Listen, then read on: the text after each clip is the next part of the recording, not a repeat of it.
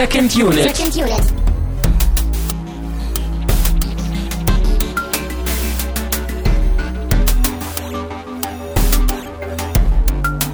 Herzlich willkommen zu einer neuen Ausgabe von ah, Second Unit. Mein Name ist Christian Steiner, ich habe bei mir Tamine Mut. Die Old Girls sind zurück. Ähm, die Golden Girls, so hießen die damals. Die verwechselst du aber. Ja, das ist, glaube ich, die Fernsehserie, die uns am besten widerspiegelt. Ja, aber äh, heute sind wir eher die Old Boys Also doch, ja. in, in doppelter Ausführung. Du bist Tja. quasi der, der Chow Wong Park Old Boy und ich bin der Spike Lee Old Boy.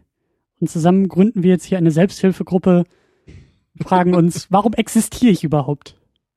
Okay. das muss ich dir dann erklären, ja. Genau, Hm. ja. Wir haben, Fangen wir ein, mal wieder kompliziert an heute. wir haben ein großes Programm vor uns. Wir haben nämlich, ähm, wie schon erwähnt, beide Old Boys geguckt. Falls ihr euch fragt, hä? Wieso beide? Ja, es gibt ein Hollywood-Remake von dem Jahr 2013 und von Spike Lee und mit Josh Brolin in der Hauptrolle. Und wir, ich weiß, wa- warum? Also wir haben es wir haben's getan, aber irgendwie, Ja, das kam ja, glaube ich, auch hauptsächlich daher, dass wir schon lange mal vorhatten, wirklich dieses Remake-Thema nochmal einmal richtig zu behandeln. So mal das, das haben wir ja oft mal schon angesprochen, auch im Zuge von Fortsetzungen mal, so immer so dieses Hollywood-Ding. So viel Gleiches wird immer wieder recycelt oder in eine neue Verpackung gesteckt. ich erinnere an unsere Episode zu Total Recall aus dem Jahr 2012, glaube ich. Lang, Richtig. lang ist her. Da waren wir ja im Kino und haben uns auch, also ich habe mich da sehr geärgert über diesen Film.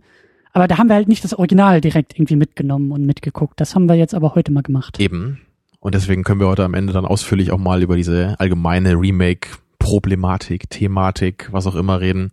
Ja. Und äh, vorher werden wir über beide Filme sprechen und auch nicht, wie wir das sonst machen, so nacheinander, sondern heute wirklich äh, durcheinander.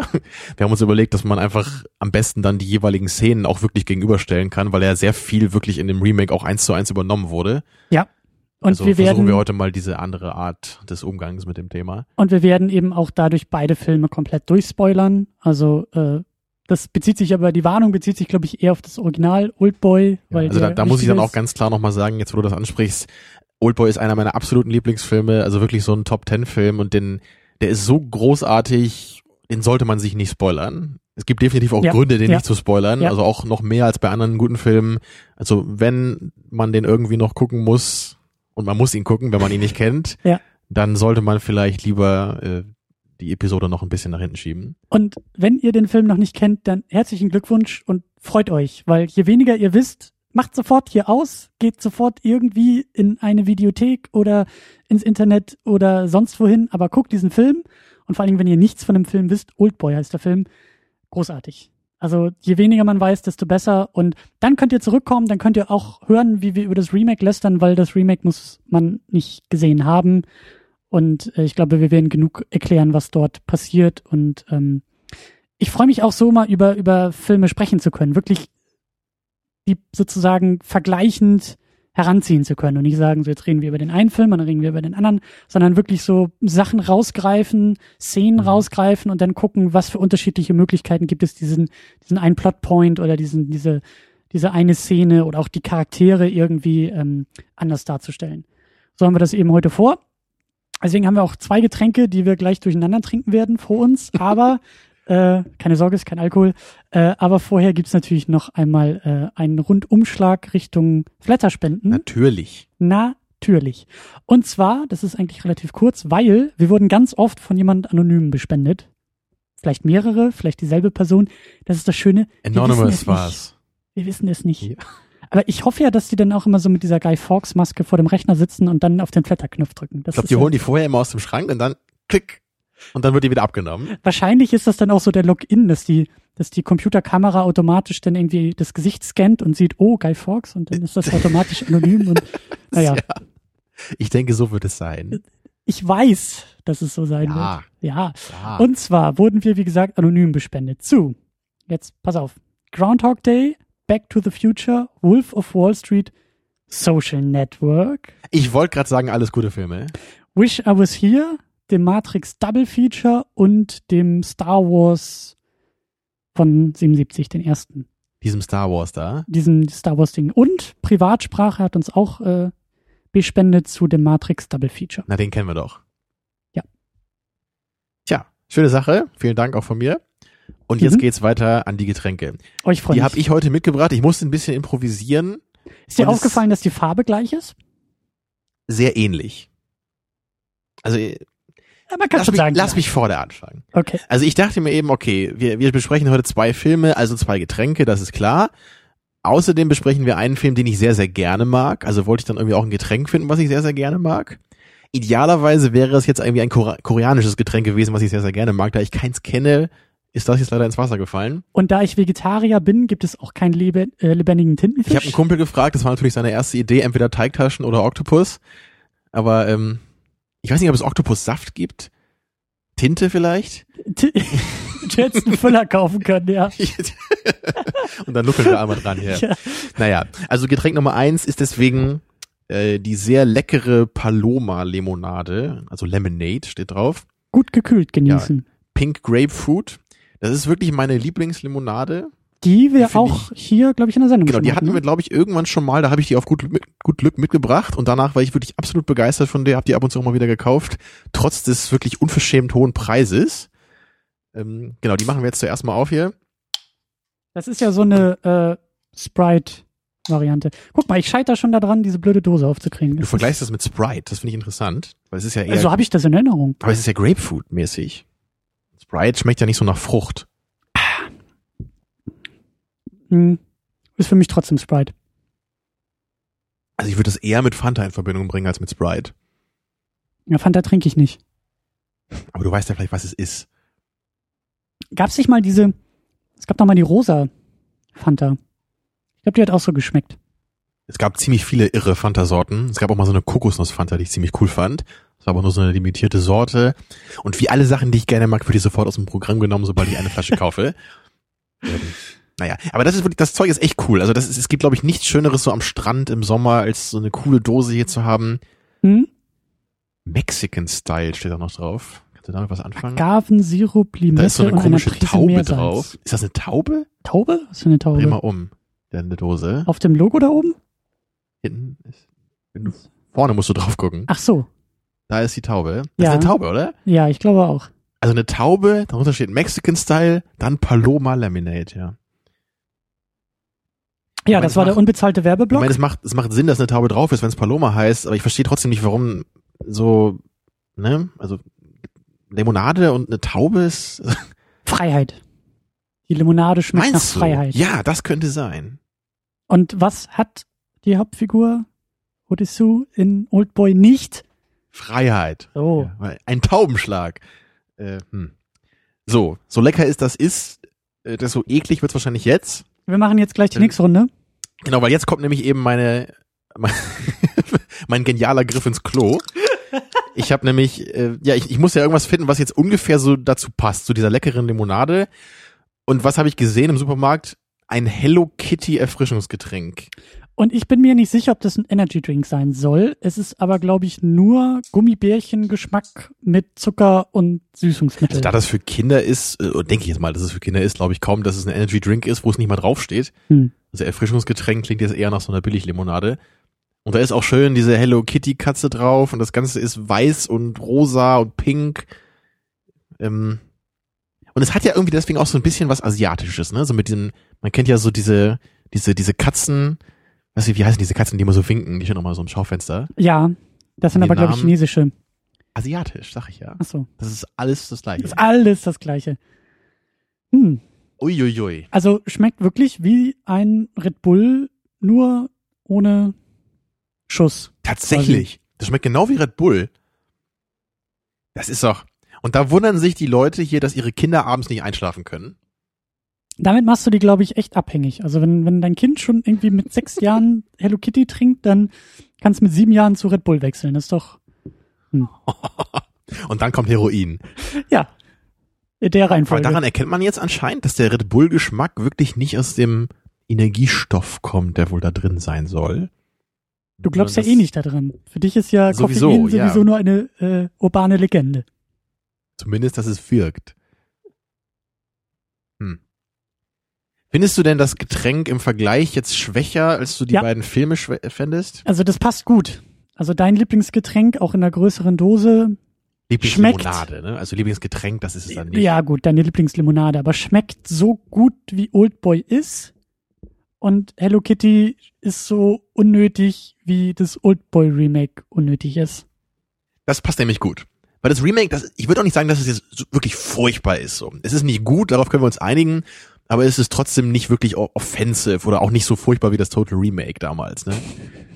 Ziehst du das durch jetzt Ich in der zieh das Ausgabe? durch, ja. okay, alles klar. ja, Ich mache das seitdem doch schon.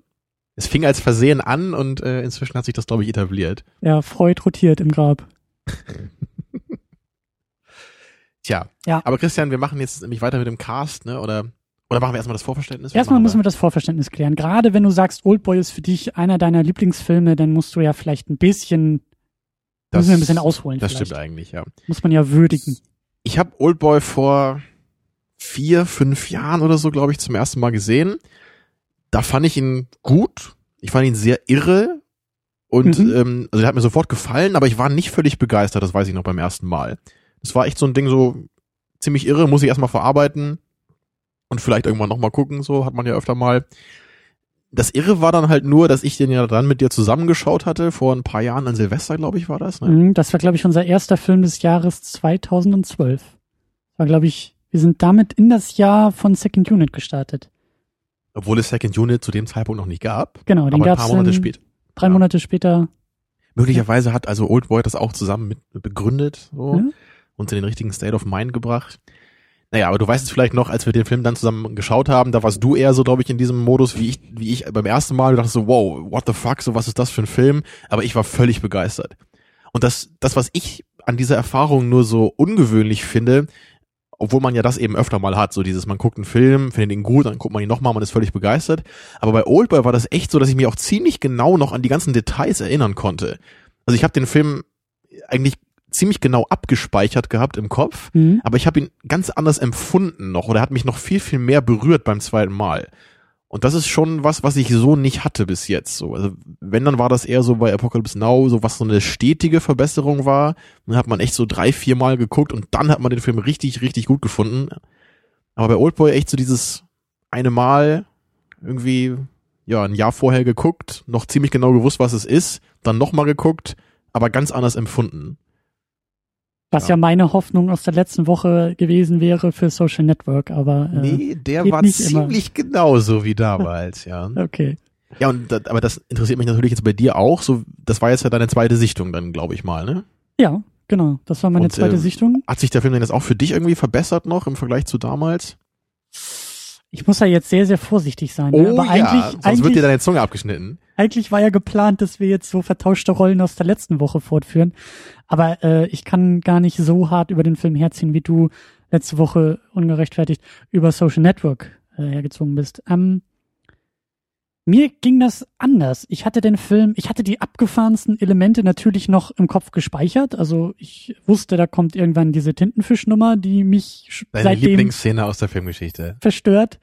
Ich wusste auch, wie der ganze Twist funktioniert, aber zwischendurch war ich überrascht, dass sich das irgendwie so ein bisschen in meinen Augen hingezogen hat, diese Ermittlungsarbeit und vor allen Dingen dann wirklich das, das abschließende Ende, so die letzten, die letzten Momente, die hatte ich schon gar nicht mehr auf, auf der Rechnung. Ich war, ich war echt überrascht, wie viel nach dem Twist sozusagen, nach der Auflösung, der Film dann doch noch weitergeht. Also diese letzte Szene im Schnee meinst du dann noch, ne? Und seine, Genau. diese, diese Hypnose, die er da hat und seine Ja. Persönlichkeitsaufspaltung, das wusstest du gar nicht mehr. Und auch, dass die Hypnose schon vorher Teil dieser, dieses Twists war. Das wusste Mhm. ich zum Beispiel auch schon gar nicht Ah, mehr, dass okay. es noch mit hineinspielte. Ähm, aber so die wichtigen Elemente, Die Kampfszene hast du bestimmt noch im Kopf gehabt, ne? Oder Ja, die, ja. oder die Zungenabschneidegeschichte, ne? Oder, oder diesen einen Shot, wo er so mit dem Hammer auf den Typen zeigt und dann Ja. kommt so diese, diese gestrichelte Linie, die aus dem Kopf des Typen zeigt, ne? ja genau das, Das vergisst man wahrscheinlich nicht mehr. genau das.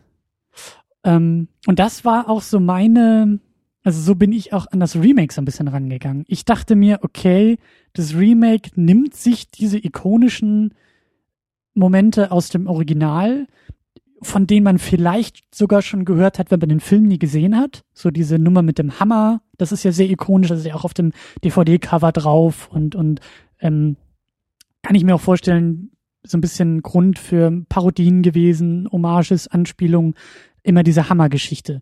Und ähm, da dachte ich, okay, das Hollywood Remake wird garantiert irgendwie diese Sachen nehmen, wahnsinnig aufblasen und aufpusten und besonders die perfide Geschichte und diesen perfiden Twist irgendwie total runterspielen.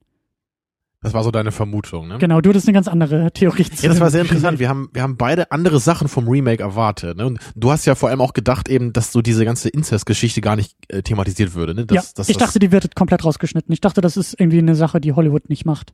Ja, und also ich hätte schon gedacht, dass das auf jeden Fall so das Grundgerüst bleibt, wie es ja auch war, auch wenn es ein bisschen anders war als im Original.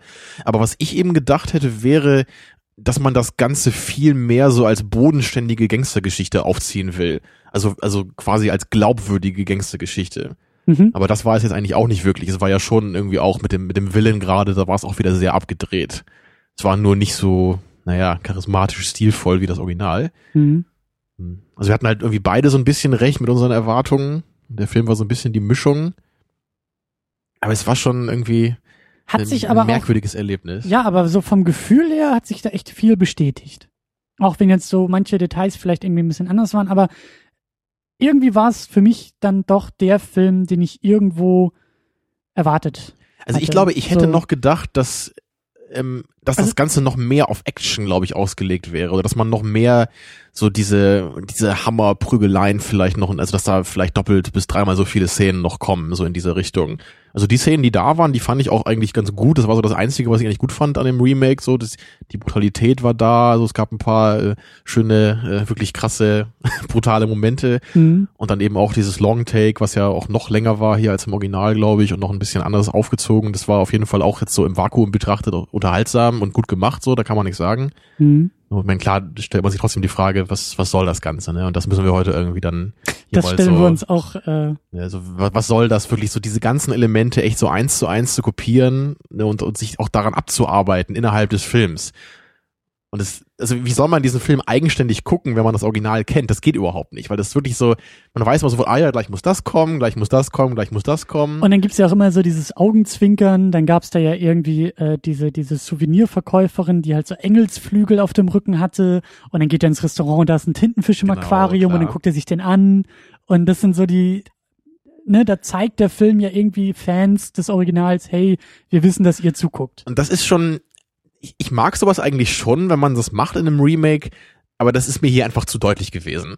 Also ich, ich glaube, ich fänd's cooler, wenn er in ein Restaurant kommt und man sieht vielleicht irgendwo im Hintergrund so ein kleines Aquarium, wo so ein Tintenfisch drin ist. Dann ist es sowas so, man muss schon genau hingucken und dann sieht man so dieses Augenzwinkern. Aber hier ist es echt so, er geht in dieses Restaurant rein, da ist dieses riesige Aquarium mit diesem riesigen Tintenfisch in der Mitte des Bildes Mhm. und er steht davor und guckt ihn sich an. Mhm. So, er er müsste eigentlich nur noch ins Bildschirm gucken und so, so mit dem Auge zwinkern. So, das fehlt eigentlich noch. Ja, also das ist schon, das muss man irgendwie ein bisschen eleganter machen, finde ich, damit das auch so seinen Sinn erfüllt. Ja. Es gibt ja zum Beispiel bei, also bei, bei Judge Dredd, bei dem alten Film, da gibt's ja auch ein Remake zu, ne? Ja, den drüber ich. sprechen? Du kennst nur das. Remake, aber ich kenne beide. Und also, du weißt vielleicht, dieser, wie heißt der nochmal, dieser Typ, der das Alien designt hat, dieser Giga, ne? Echt? Also der, ja, ja. Der spielt ja nicht mit, aber Nein, der aber hat der da, hat auch da was designt. Der hat genau, was? der hat so einen Kampfroboter designt in Oh. dem alten Judge Dredd Film, der halt Das ziemlich äh, cool auch aussieht und den viele auch ganz geil finden an dem Film, auch wenn sie den Rest scheiße finden. Und ich, ich meine nur, ich finde das halt knuffig, weil es, es gibt halt so, wenn man den zum ersten Mal sieht, der ist halt in so einem alten Waffenladen und da siehst du halt nur so ganz klein oben in so einem dreckigen Shot, dass dieser Laden halt irgendwie Gigas äh, Shop oder so heißt, ne? Und dann Im, genau im Film. Originalfilm. Also Giga ist auch ein bisschen anders geschrieben, ich glaube mit Okay. IE da. Aber das ist halt sowas, was ich meine. Also das, das ist mir halt erst irgendwie beim, beim fünften Mal schauen aufgefallen, so, ne?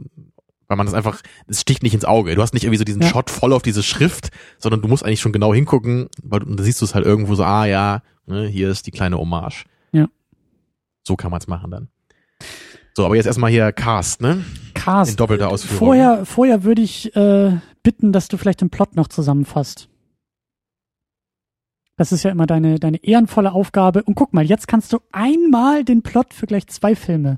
Das ist doch, Zwei Filme mit Spannung, einem Plot geschlagen. genau, Spannungsspiel und Kinderschokolade oder so. Genau.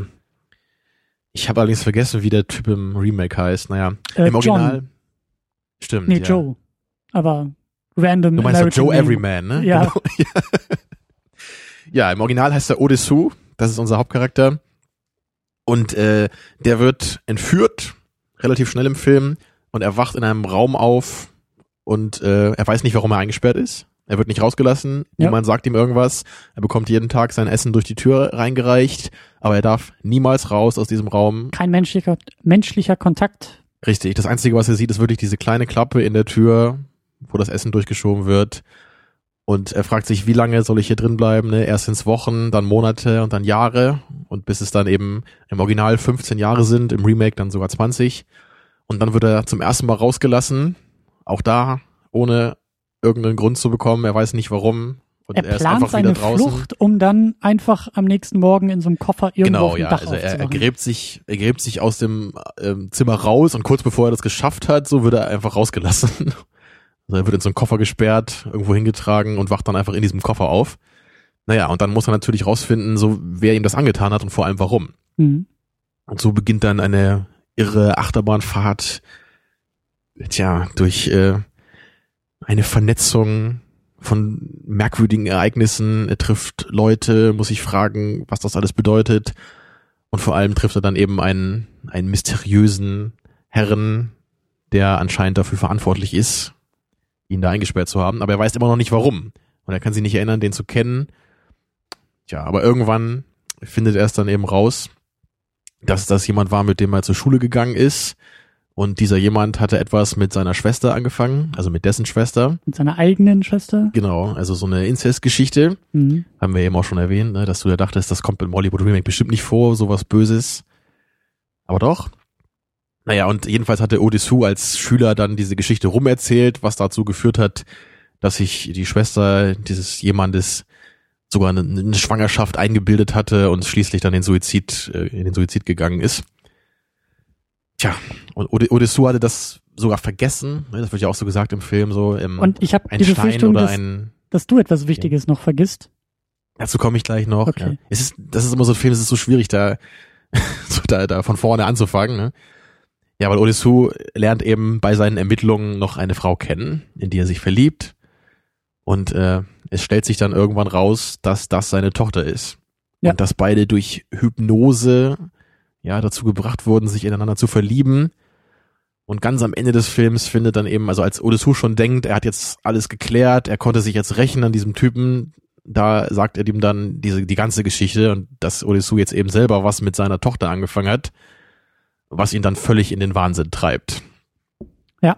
Und äh, sogar eben so weit, dass er sich im Original dann dazu entscheiden muss, so diese, die, diese, diesen Teil seiner Persönlichkeit, der dieses Wissen hat über diesen Inzest mit seiner Tochter, dass der eben abgespalten werden muss, damit er irgendwie danach als andere Form Mensch noch weiterleben kann überhaupt, weil das so ein krasses Erlebnis ist für ihn, dass ihn das einfach zerstören würde als Menschen. Ja. Ja, das ist im Original dann auch wieder ein bisschen anders, dazu kommen wir dann auch noch.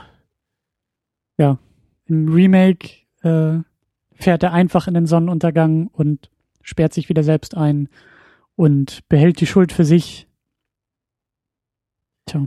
Ja, aber so diese Idee fand ich immer schon toll an dem Film, so diese, diese Rachegeschichte eben, dass, dass das im Grunde, dass Odissou etwas gemacht hat, was ihm, ihm selber gar nicht klar war, dass das irgendwie sonderlich schlimm ist. Also er überlegt ja auch lange, wer ihm das irgendwie angetan hat, oder er ist ja auch nicht gerade ein netter Typ gewesen. Und ihm fallen ja zig Leute ein, die irgendeinen Grund ha haben könnten, sich an ihm zu rächen. Aber diese Geschichte von damals, die ist ihm einfach völlig äh, aus dem Gedächtnis entfallen. Und am Ende sagt ihm der Typ das ja auch so, du, ich hab dich nicht hypnotisiert, dass du das vergessen hast. Du hast es einfach vergessen mit Ja. der Zeit. Ja. Du hast es halt selber nicht für wichtig empfunden. Das, das wollte ich ja noch sagen, das war ja dieser, dieser Spruch immer so, äh, ein Stein und ein Sandkorn, so im, im Wasser fallen sie beide gleich. Ne? Genau das ist es eben. Und das, das ist so eine coole Sache einfach, das, das, das mag ich halt auch so an diesem Film, dass, dass diese, diese krasse Rachegeschichte eben, dass es teilweise einfach auch wirklich beiden nicht klar ist, obwohl beide an dieser Geschichte beteiligt waren. Für den einen ist es ein Erlebnis, was sein ganzes Leben völlig verändert hat und ihn jahrelang dazu getrieben hat, diesen Racheplan auszuklügeln und durchzuführen. Und der andere kann sich nicht mal mehr daran erinnern, dass da irgendwas passiert ist. Tja. Ja, das Original ist tiefgründiger, als eben das Remake äh, vermuten lässt, weil auch, ähm, so könnten wir in der Sendung auch aufziehen. Wir könnten das Remake ausklammern und nur über das Original sprechen und dann eben Punkte wie Rache, wie ähm, Schuld, Schuldgefühl, ähm, das, das könnte man, das könnte man durchdeklinieren. Da könnte man wahrscheinlich auch nach dem Film noch stundenlang drüber philosophieren und diskutieren und fragen, wie, wie man selber dazu steht. Also das, das finde ich halt im Original so klasse, dass das Original so ähm, Andeutung macht oder oder in, in Richtung zeigt, die halt viel, viel cleverer und viel, viel tiefgründiger sind als das, was dann im Ja. Remake äh, Vor allem deutlich passiert. psychologischer. Ja, So, Und dir ist ja auch, dir ist ja auch gleich aufgefallen beim Original, dass es kein ähm, Voice-Over mehr gibt.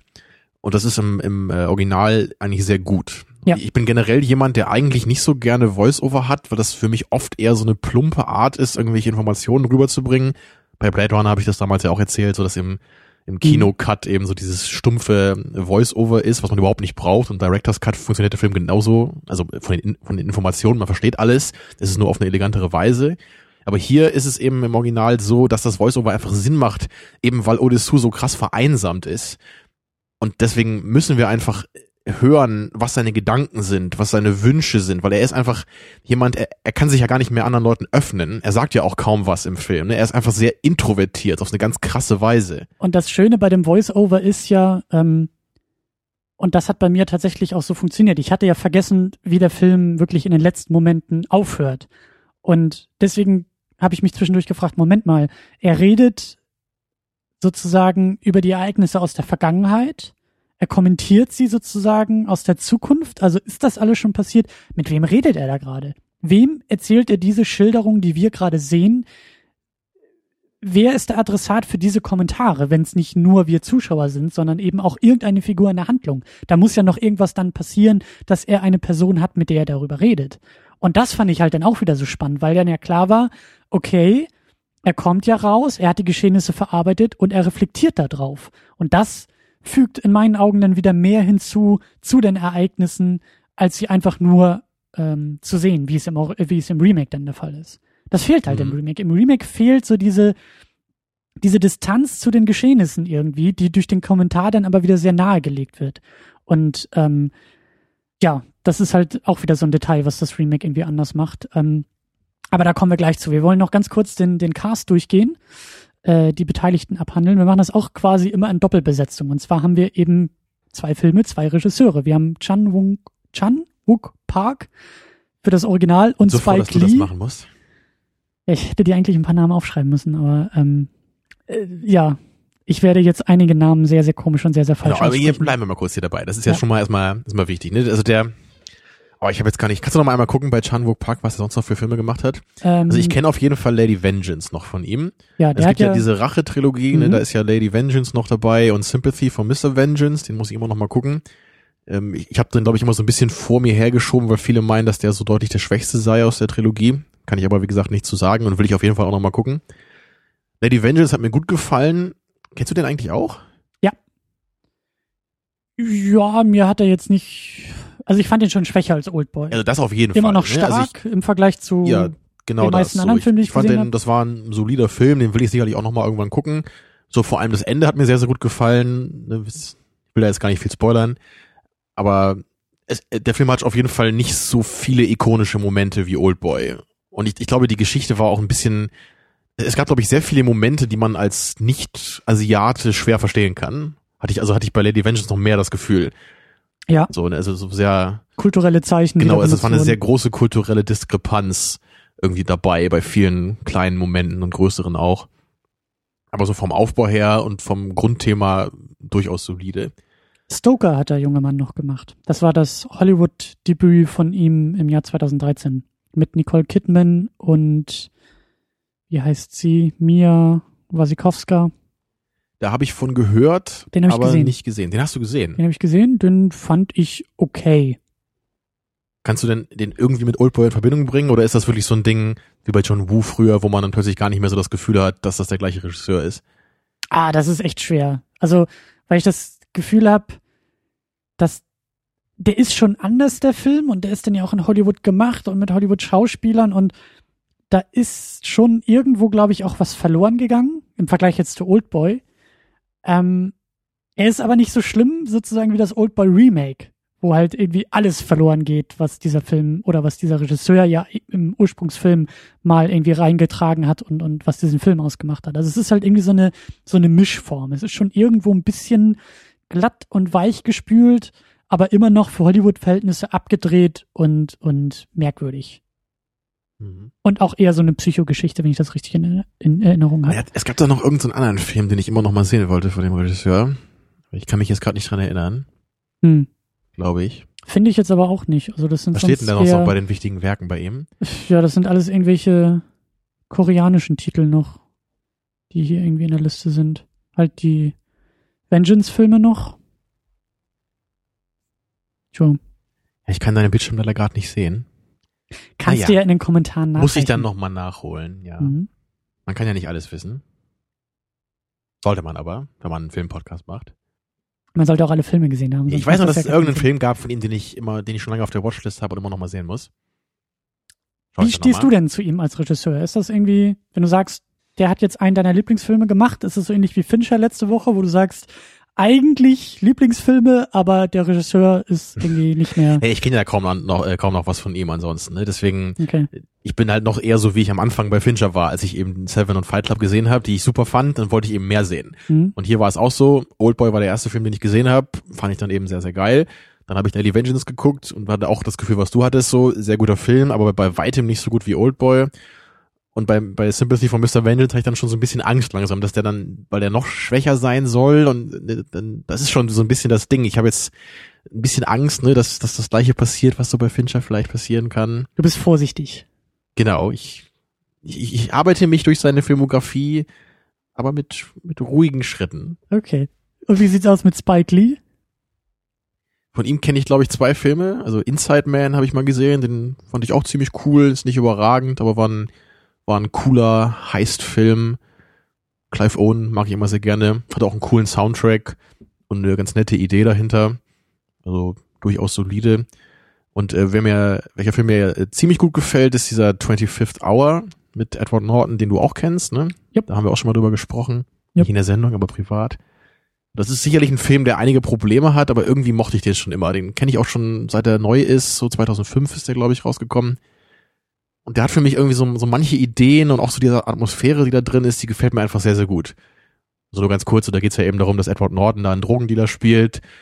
Ähm, er wurde überführt, so, er wird verhaftet dann und soll eben in ja, 25 Stunden sozusagen ins Gefängnis eingeliefert werden. Also er hat noch einen Tag draußen und will jetzt rausfinden, wer ihn verraten hat, so aus seinem näheren Umfeld. Ja. Und außerdem geht's eben auch sehr stark darum, wie er sich von seinen besten Freunden verabschiedet und nochmal sich mit seiner Frau ausspricht, sich mit seinem Vater nochmal trifft und er überlegt, was, was soll ich jetzt machen? Soll ich jetzt wirklich ins Gefängnis gehen, da so mein halbes Leben jetzt verbringen? Was passiert, wenn ich wieder rauskomme?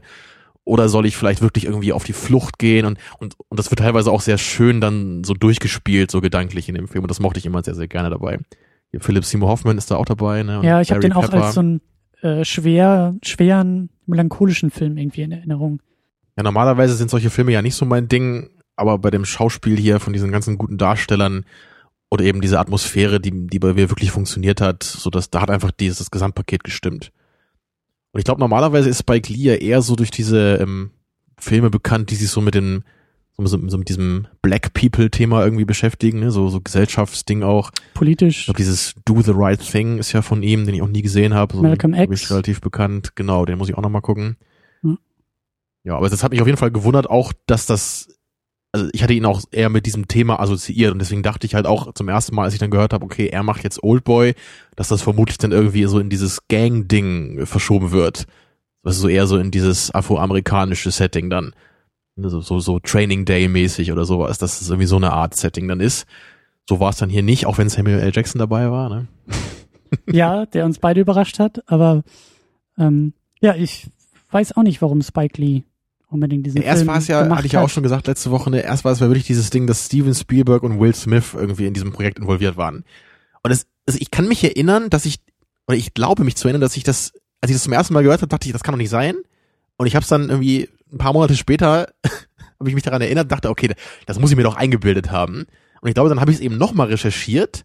Und ich bin jetzt wieder an diesem Punkt, dass ich denke, das muss ich mir doch eingebildet haben. Weil ich wirklich, immer wenn ich höre, dass Steven Spielberg und Will Smith ein Remake von Oldboy machen wollen, das ist so ein, das, das kann man doch in einer, in einer Comedy-Show als Parodie irgendwie machen. Das So, ist also das der ist doch- Sketch bei Saturday Night Live. Genau das, Ja. so. Das ist doch keine, kein legitimes Projekt. so, wer kommt auf die Idee, Steven Spielberg? Ich meine, Steven Spielberg, ist, ich mag ihn, ja, und Ja, er ja, hat seine Qualitäten. Aber Oldboy, das ist kein Spielberg-Thema. Da kann man nicht nach Hause telefonieren. Naja, aber es geht auch um Familien und Naja, ich glaube, das wäre dann tatsächlich die Version gewesen, wo dieses Inzest-Thema überhaupt nicht vorgekommen wäre. Das wäre, weiß ich nicht, das wäre dann wahrscheinlich eher der Polanski Oldboy oder so. Der hätte das vielleicht noch mehr aufgedreht. Aber ja, das gut. hätte ich mir vorstellen können. Weiter im Programm. Wir haben mehrere Doppelbesetzungen, wenn man das so will. Wir haben, und jetzt geht's wieder los mit den kaputten Namen. Sorry. Aber wir haben Min Sik Choi als Odessu, die Hauptrolle, Genau, die im Remake von Josh Brolin als Joe Doucette Everyman. gespielt wird. Ja, Joe Everyman. genau, Genau. so. Mach noch mal kurz Halt hier, weil den, äh, wie heißt er nochmal hier, Min, Min Soy, ne? Min Sik Min Choi. Sik, ah, wahrscheinlich auch wieder andersrum, weil ja immer die Nachnamen das ist irgendwie so nach vorne ne? und das ist Egal, ja, wir wissen, wen wir meinen. Den haben wir ja auch schon mal hier einmal in der Sendung gehabt. Bei New World hat er auch eine kleine Rolle gehabt, dem koreanischen Film. Stimmt, Da ja. war ja dieser Hatten wir ja Inspektor. überhaupt nicht erkannt, ne? Das war doch irgendwie. Doch, das hatte ich erkannt. Ja? Natürlich. Hm. Bin nicht so blind wie du. Hm. Und ich kenne ihn außerdem noch aus I Saw the Devil, wo er auch eine sehr, sehr coole Rolle spielt. Mhm. Kann ich auch nur empfehlen, den Film. Und also ich, ich finde ihn wirklich cool. Also vor allem, wenn er eben seinen Bart hat. Ganz am Anfang bei Oldboy, da gibt's ja einmal diese Szene, wo er keinen Bart hat und ich, er ist kaum zu erkennen, finde ich dabei. Ne? Weil ich, ich habe ihn einfach so mit, mit diesen Haaren und diesem Bart so abgespeichert. Und dem Hammer. Ne? Klar, das auch, klar, ja. Aber das ist wirklich, also findest, du ihn auch so klasse von der Ausstrahlung her? Ja, und ich finde vor allen Dingen auch, er trägt für mich auch, ich habe ihn, ich habe ihn besonders in Erinnerung durch das Ende und durch diesen Wahnsinn, in den er dann verfällt und eben so dieser letzte Shot, wie er da irgendwie äh, ähm, seine Tochter, glaube ich, ohne denn zu wissen, dass es seine Tochter ist, ja umarmt und dann dieses dieses wahnsinnige Grinsen irgendwie hat, so dieses einprogrammierte Lächeln, dieses Genau, es ist, so ein, es ist so ein Lächeln, was nicht echt ist. Und das kommt eben wirklich auch, auch rüber bei diesem Lächeln, was er darüber bringt. Ne? Das, deswegen Ja. ist das auch so, so beängstigend. Und das eben so als, als letzten Shot auch so im Film zu haben, einfach großartig. Ja, Josh Brolin hatten wir auch schon mal hier bei No Country for Old Men, den ich auch ohne Bart ein bisschen äh, befremdlich finde. Kenne ihn sonst eben hauptsächlich aus No Country for Old Men und da eben diesem typischen Hillbilly-Bart, so, ne? das hat sich irgendwie auch in mein Gedächtnis eingebrannt. hm, Aber ich finde, er passt schon ganz gut in die Rolle, so, so ich, ich mag auch seine, seine bullige Statur. So, das passt eben zu, zu diesen Action-Szenen auch, die es dann hier gibt, wenn er eben Leute so richtig verdrischt. ganz am Anfang ja noch mit großer Plauze. Genau, ja. Ja. Später dann nur noch mit großen Oberarmen. Ja. Also von der Besetzung her finde ich es schon okay. Ne, es, Aber da geht's doch schon los, oder? Das ist doch schon, schon, du hast schon gleich irgendwie so eine, so eine Besetzung, die die Facetten verliert im Vergleich zu dem, Das was ist es auf jeden Fall, ja. was im Original da war. aber es ist trotzdem noch kein Colin Farrell. immerhin. Okay, okay. Ne? Aber ich würde sagen, auf dem Spektrum eher Colin Farrell als, weiß ich nicht, äh, was, was hätte abgedreht irgendwie noch, noch gepasst. Wer hätte, wer, Willem ja, Dafoe, Ja. Why not? Mickey Rourke. Ja. Ich hätte jetzt eher an, an äh, einen noch lebenden Heath Ledger gedacht. So, der irgendwie Ja. so, ein- so ein Joker-Revival oder so macht. Vielleicht nicht ganz so überdreht, aber so in diese Richtung. So. Christoph Waltz. Nein, Nee. Dann, natürlich nicht. Dann auch nicht, äh, dann lieber Will Smith vielleicht. Oh nein. Dann die weibliche Hauptnebenrolle, die Tochter Schrägstrich Geliebte, die im Original von Hee Jong Kang gespielt wird als Mido. Und im Remake ist es Elizabeth Olsen als Mary Sebastian. Wie war das? Die war der Olsen-Drilling, ne? Ja, sie ist auch beim, bei Godzilla dabei. Daher Mhm. kenne ich sie. Ich Und- habe sogar gestern nochmal in, in ihre Filmografie geschaut. Ich kannte nichts mit ihr. Irgendwie kam sie mir bekannt vor. Kam wahrscheinlich nur aus dem Godzilla-Trailer. Und ich glaube auch, weil sie so aussieht wie ein Olsen-Zwilling, aber kein Olsen-Zwilling ist. Ich weiß nicht, ob ich schon mal einen Film mit den Olsen-Zwillingen gesehen habe. Ich, ich weiß Hast du nie voll ausgeguckt? Nee. Was hast du in deiner Kindheit getan? Ich habe Simpsons geguckt, und Futurama Hm. oder King of Queens und Star Trek. Ja, aber noch davor. Hat dich der Fernseher nicht erzogen? da habe ich bist du Turtles rausgegangen? Spielfilme geguckt. Ja, okay. Oder gut, dann, Star Wars. ja, gut, dann hast du doch alles richtig gemacht. Aber Ich voll kenne ich echt überhaupt nicht. Ich weiß gar nicht, was das ist. Roseanne kenne ich noch, habe ich auch nie geguckt. Ich weiß, was das ist. Hm. Oder alle unter einem Dach. Aber wir schweifen, glaube ich, ab, ja. Ja.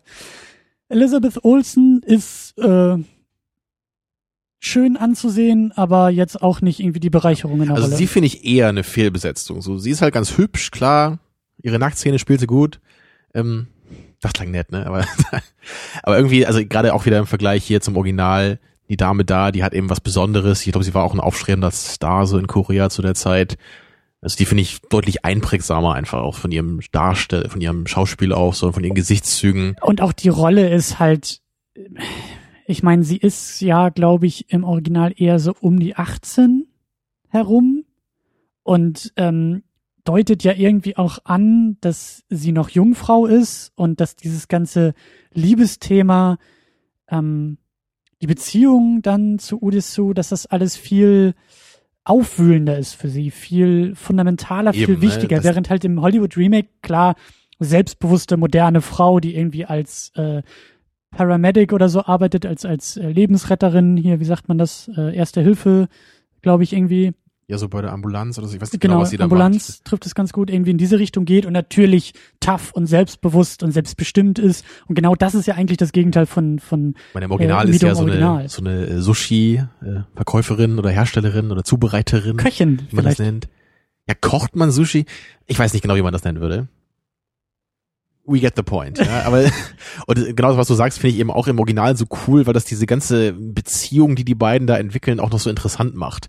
So, wir haben eben Odessu, der natürlich noch völlig fertig ist und psychologisch total angekratzt, weil er gerade eben aus diesem Raum rausgelassen wurde. Und dann haben wir eben dieses kleine, junge, unschuldige Mädchen, was eben aufgrund dieser Hypnose, wie wir dann später wissen, sich zu ihm hingezogen fühlt. Aber natürlich sind beide total unsicher miteinander und wissen gar nicht so richtig, ne, wie sie jetzt miteinander umgehen sollen, so weil das ja eine ganz komische Situation ist. Ja. Und dieses Feeling, das kriegt man überhaupt nicht im Remake. Da hat man einfach nur ne, diese junge, hübsche Dame, die mit dem 30 Jahre älteren oder noch älteren Josh Brolin da was anfängt. Hm. Ist eher ein bisschen befremdlich, so. Befre ich finde gerade nicht befremdlich. Es ist Ja, eher so so normal. es ist genau der das- normale Ich Plot. habe das falsch so ausgedrückt. Es ist befremdlich, dass das im Film gar nicht irgendwie als befremdlich thematisiert wird. Das wollte ich eigentlich sagen. Genau, die Befremdlichkeit Ja, man- fehlt eigentlich aus dem Genau, Original. man, man wundert sich als Zuschauer, dass das für die beiden, dass es da so eine normale Chemie gibt zwischen den beiden. Irgendwie. wenn man das Original kennt, würde ich sagen. Wenn man das Ja, Original nicht kennt, ja. dann ist das ja, dann kennt man es ich natürlich so- nicht anders. Ne? Aber ja, aber dann ist das so, das ist in jedem anderen Hollywood-Film genauso. Das ist so, weißt du, das ist nichts Besonderes. Während halt im Original finde ich schon, ist das eine besondere Chemie, eine besondere Beziehung. Das fängt ja schon damit an, dass er sie äh, gleich irgendwie äh, als erstes oder zweites, nachdem er aufwacht, auf dem Klo vergewaltigen will. Weil er halt, wie du ja gesagt hast, 15 Jahre lang nur mit sich selbst seinen eigenen Trieben und seinen eigenen Gedanken das ist auch so zugange eine irre war. Szene, ja. Ja, und, und, und trotzdem sind die beiden danach dann noch zusammen und, und er entschuldigt sich dafür bei ihr und dann sagt sie ja auch, ja, hm, das war ja von mir auch leichtsinnig und äh, ich gebe dir ein Zeichen, wenn ich bereit bin und das fehlt halt völlig Hier, im hier haben Remake. wir halt echt dann diese eine Annäherung, dann so mit Blümchensex und Ja. äh, so ziemlich romantisch einfach nur gemacht und Ja. gar nicht eben diese so bittersweet wie im Original. Da kommen wir aber auch noch hin. Ähm, wir haben dann einen Bösewichten, wenn, wenn, wenn man das mal so äh, sagen darf. Wir haben Ji Tae Ju als Woo Jin Lee, der Mhm. von dir erwähnte Schulkamerad.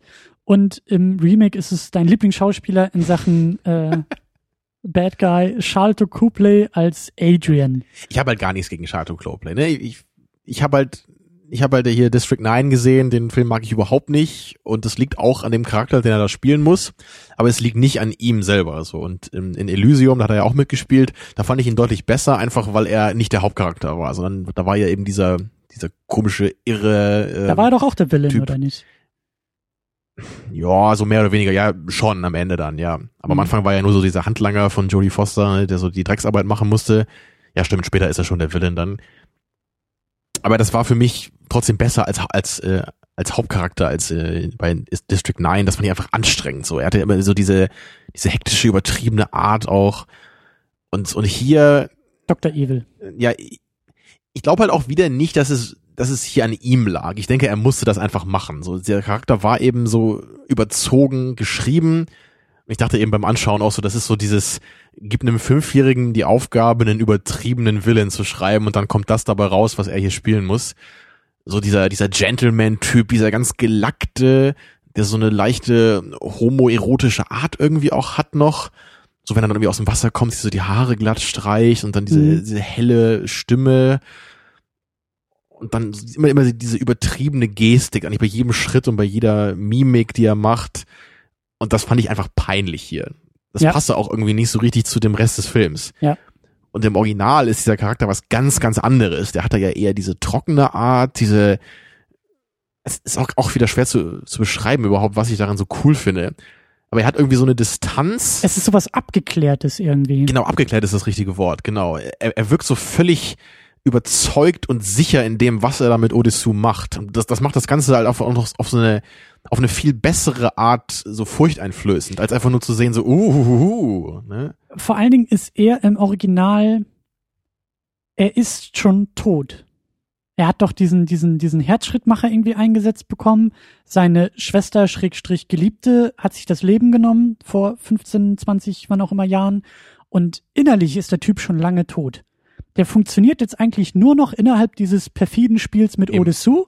Er weiß, seine Aufgabe besteht nur darin, ihn in den Wahnsinn Ja, zu das ist das treiben. Einzige, was ihn überhaupt noch am Leben hält. Und deswegen bringt er sich ja auch sofort dann um im Fahrstuhl, Ja. wenn diese Aufgabe erledigt ist. Ja, und so wirkt er eben auch. Er wirkt so abgeklärt, er wird auch so losgelöst von der Welt und von vom Leben. Ja, und den, den coolsten Moment im Original, den, den finde ich eigentlich bei ihm, als Odysseus am Ende ja wirklich schon dann, er hat gerade erfahren, er hat mit seiner Tochter geschlafen, er bricht völlig zusammen, er, er tut so, als wäre er ein Hund, so um ihm zu zeigen, so, hey, ich, ich mache alles für dich, ja, bitte nur sag ihr das nicht. Dann schneidet er sich die Zunge ab und, und, und fleht ihn irgendwie an.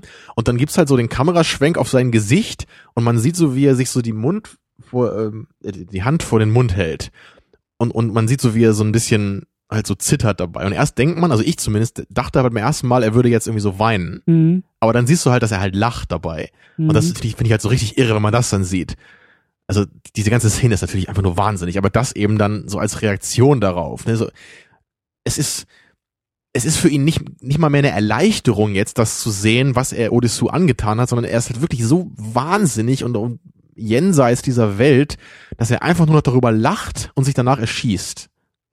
also, und einfach im, nur im, irre. Und im Remake wird er doch, glaube ich, erschossen, oder? Oder hat er sich selber das ich glaube, da hat er sich Ich auch selbst erschossen, ja. Aber da da waren wir schon fehlt, nicht mehr so aufmerksam zu dem Zeitpunkt. da haben wir gelacht, ja. Ja, ja. Aber da, da, also auch da fehlt irgendwie so diese, diese Mehrschichtigkeit. Es gibt aber nur Dimension einfach diesen Moment, diese. Szene, die ich halt vorher beschrieben habe, die gibt's einfach nicht so in dieser Weise. So da, eben, dass er sich die Zunge abschneidet oder so, das gibt's ja auch nicht im Remake, was ich auch sehr merkwürdig finde, warum sie das jetzt gerade rausgelassen haben. Ja, weil, aber da kommen wir auch noch zu. Die, dieser Moment ja. hat einfach überhaupt nicht mehr diese Kraft und deswegen hat dieser Charakter am Ende auch nicht diesen Stellenwert, wie er in dem, dem Original einfach hat. So und Charlton Copley, so ich weiß nicht, ob ich die Besetzung deswegen kritisieren würde. Vielleicht hätte das funktionieren können, aber auf keinen Fall, wenn man den Charakter so platt und dumm schreibt wie hier, dass man Ja. eher irgendwie denkt, das ist hier Dr. Evil, so wie er einfach lacht und sich gibt, so Ladies and Gentlemen, welcome to my moon base. One Million Dollars. ähm, zu guter Letzt haben wir noch, und ich hoffe, dass das jetzt auch stimmt, was ich sage. Ähm, der Schauspieler heißt tatsächlich Odessu als Park Chol Wong. Das ist der Wächter von dem, von dem Gefängnis, dem die Zähne ausgeschlagen werden Mhm. von Odessu im Film. Und der wird im Remake gespielt von Samuel L. Jackson. Mit blondem Mohawk.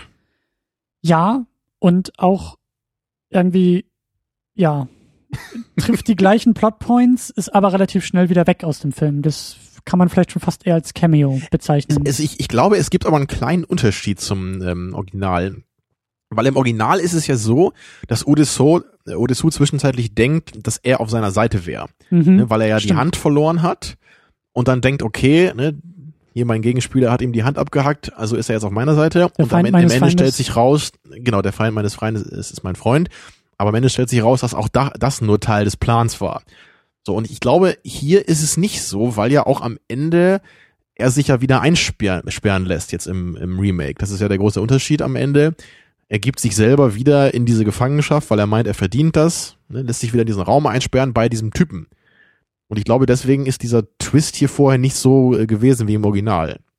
Also hier denkt man anscheinend wirklich, dass er irgendwie dann auch irgendwie neu- neutral ist, zumindest am Ende. aber da Weil sonst würde es ja keinen Sinn machen, dass er sich bei dem wieder einsperren lässt eigentlich. gerade zum? Ende, äh, da wollen wir auch noch hin.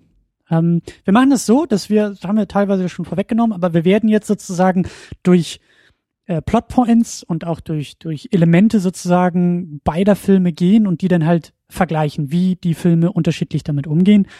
Und das machen wir natürlich mit der Eröffnung, mit dem Anfang. Ähm, das Original fängt in dieser Polizeistation an, wo Udesu betrunken, ja, in, in so einer Montage irgendwie einfach sein Suff auslebt, Polizei anpöbelt, irgendwie ja, mit sich dem dann auch diese Engelsflügel aufsetzt, die er eigentlich als Geschenk für seine Tochter gekauft hat. Genau, und will da irgendwie in die Ecke pinkeln und er wird so eingeführt als, als, wenn man das so übersteigert sagen will, so ein bisschen als Abschaum der Gesellschaft. Also Genau, jemand, der ne? einfach, irgend so ein Spinner, der sich nicht benehmen kann, der einfach hemmungslos trinkt. Ja. Und im Laufe des Films erfahren wir, dass er einfach vorher einfach auch so ein Typ war. Ne? So, der hat sich halt für nichts interessiert, hat hemmungslos mit irgendwelchen Frauen geschlafen. Und deswegen fallen ihm ja auch gleich zig Leute ein, die sich aufgrund irgendwelcher Gründe, die wir nie erfahren, an ihm hätten rächen wollen, möglicherweise. Ja, also eigentlich im Grunde ein Typ, der nicht darauf achtet, wie er lebt, wie er zu anderen Leuten ist. Ja. Und ja, Abschaum der Gesellschaft trifft wahrscheinlich ganz gut. Und das ist ja eigentlich auch nur eine ganz kurze Szene im Original. Das sind ja, weiß nicht, zwei, drei Minuten oder Ja. ungefähr so in dem Rahmen. das ne? geht relativ schnell und schon sitzt er da in seiner Zelle. Und im Remake, Es ist ein bisschen länger, ne? So der Anfang. So auch nicht lange, aber auf jeden Fall ein bisschen länger.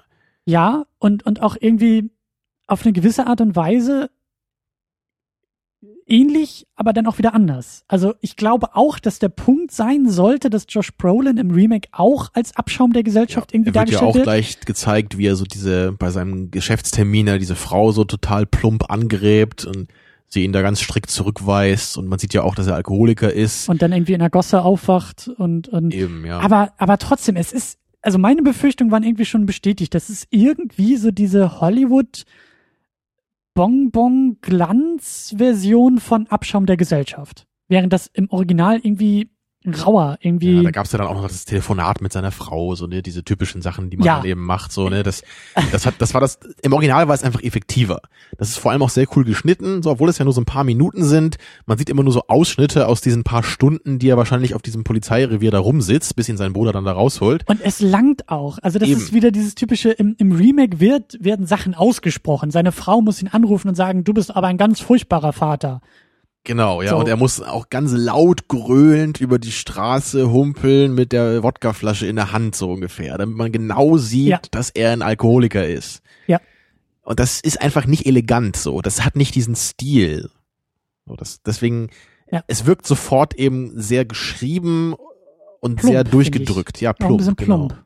Ist halt nicht so, nicht so subtil, nicht so äh, zurückhaltend wie das Original. Beim, Und vor allem dann bei dieser Szene im Restaurant, da haben wir uns ja auch gleich gefragt, okay, ist das jetzt möglicherweise der Grund, warum er eingesperrt wird? Weil er eben diese Frau von diesem Typen da so hemmungslos angegraben hat und der dann ja wiederkommt und meint, hey, du kannst hier meine Frau nicht so äh, respektlos behandeln.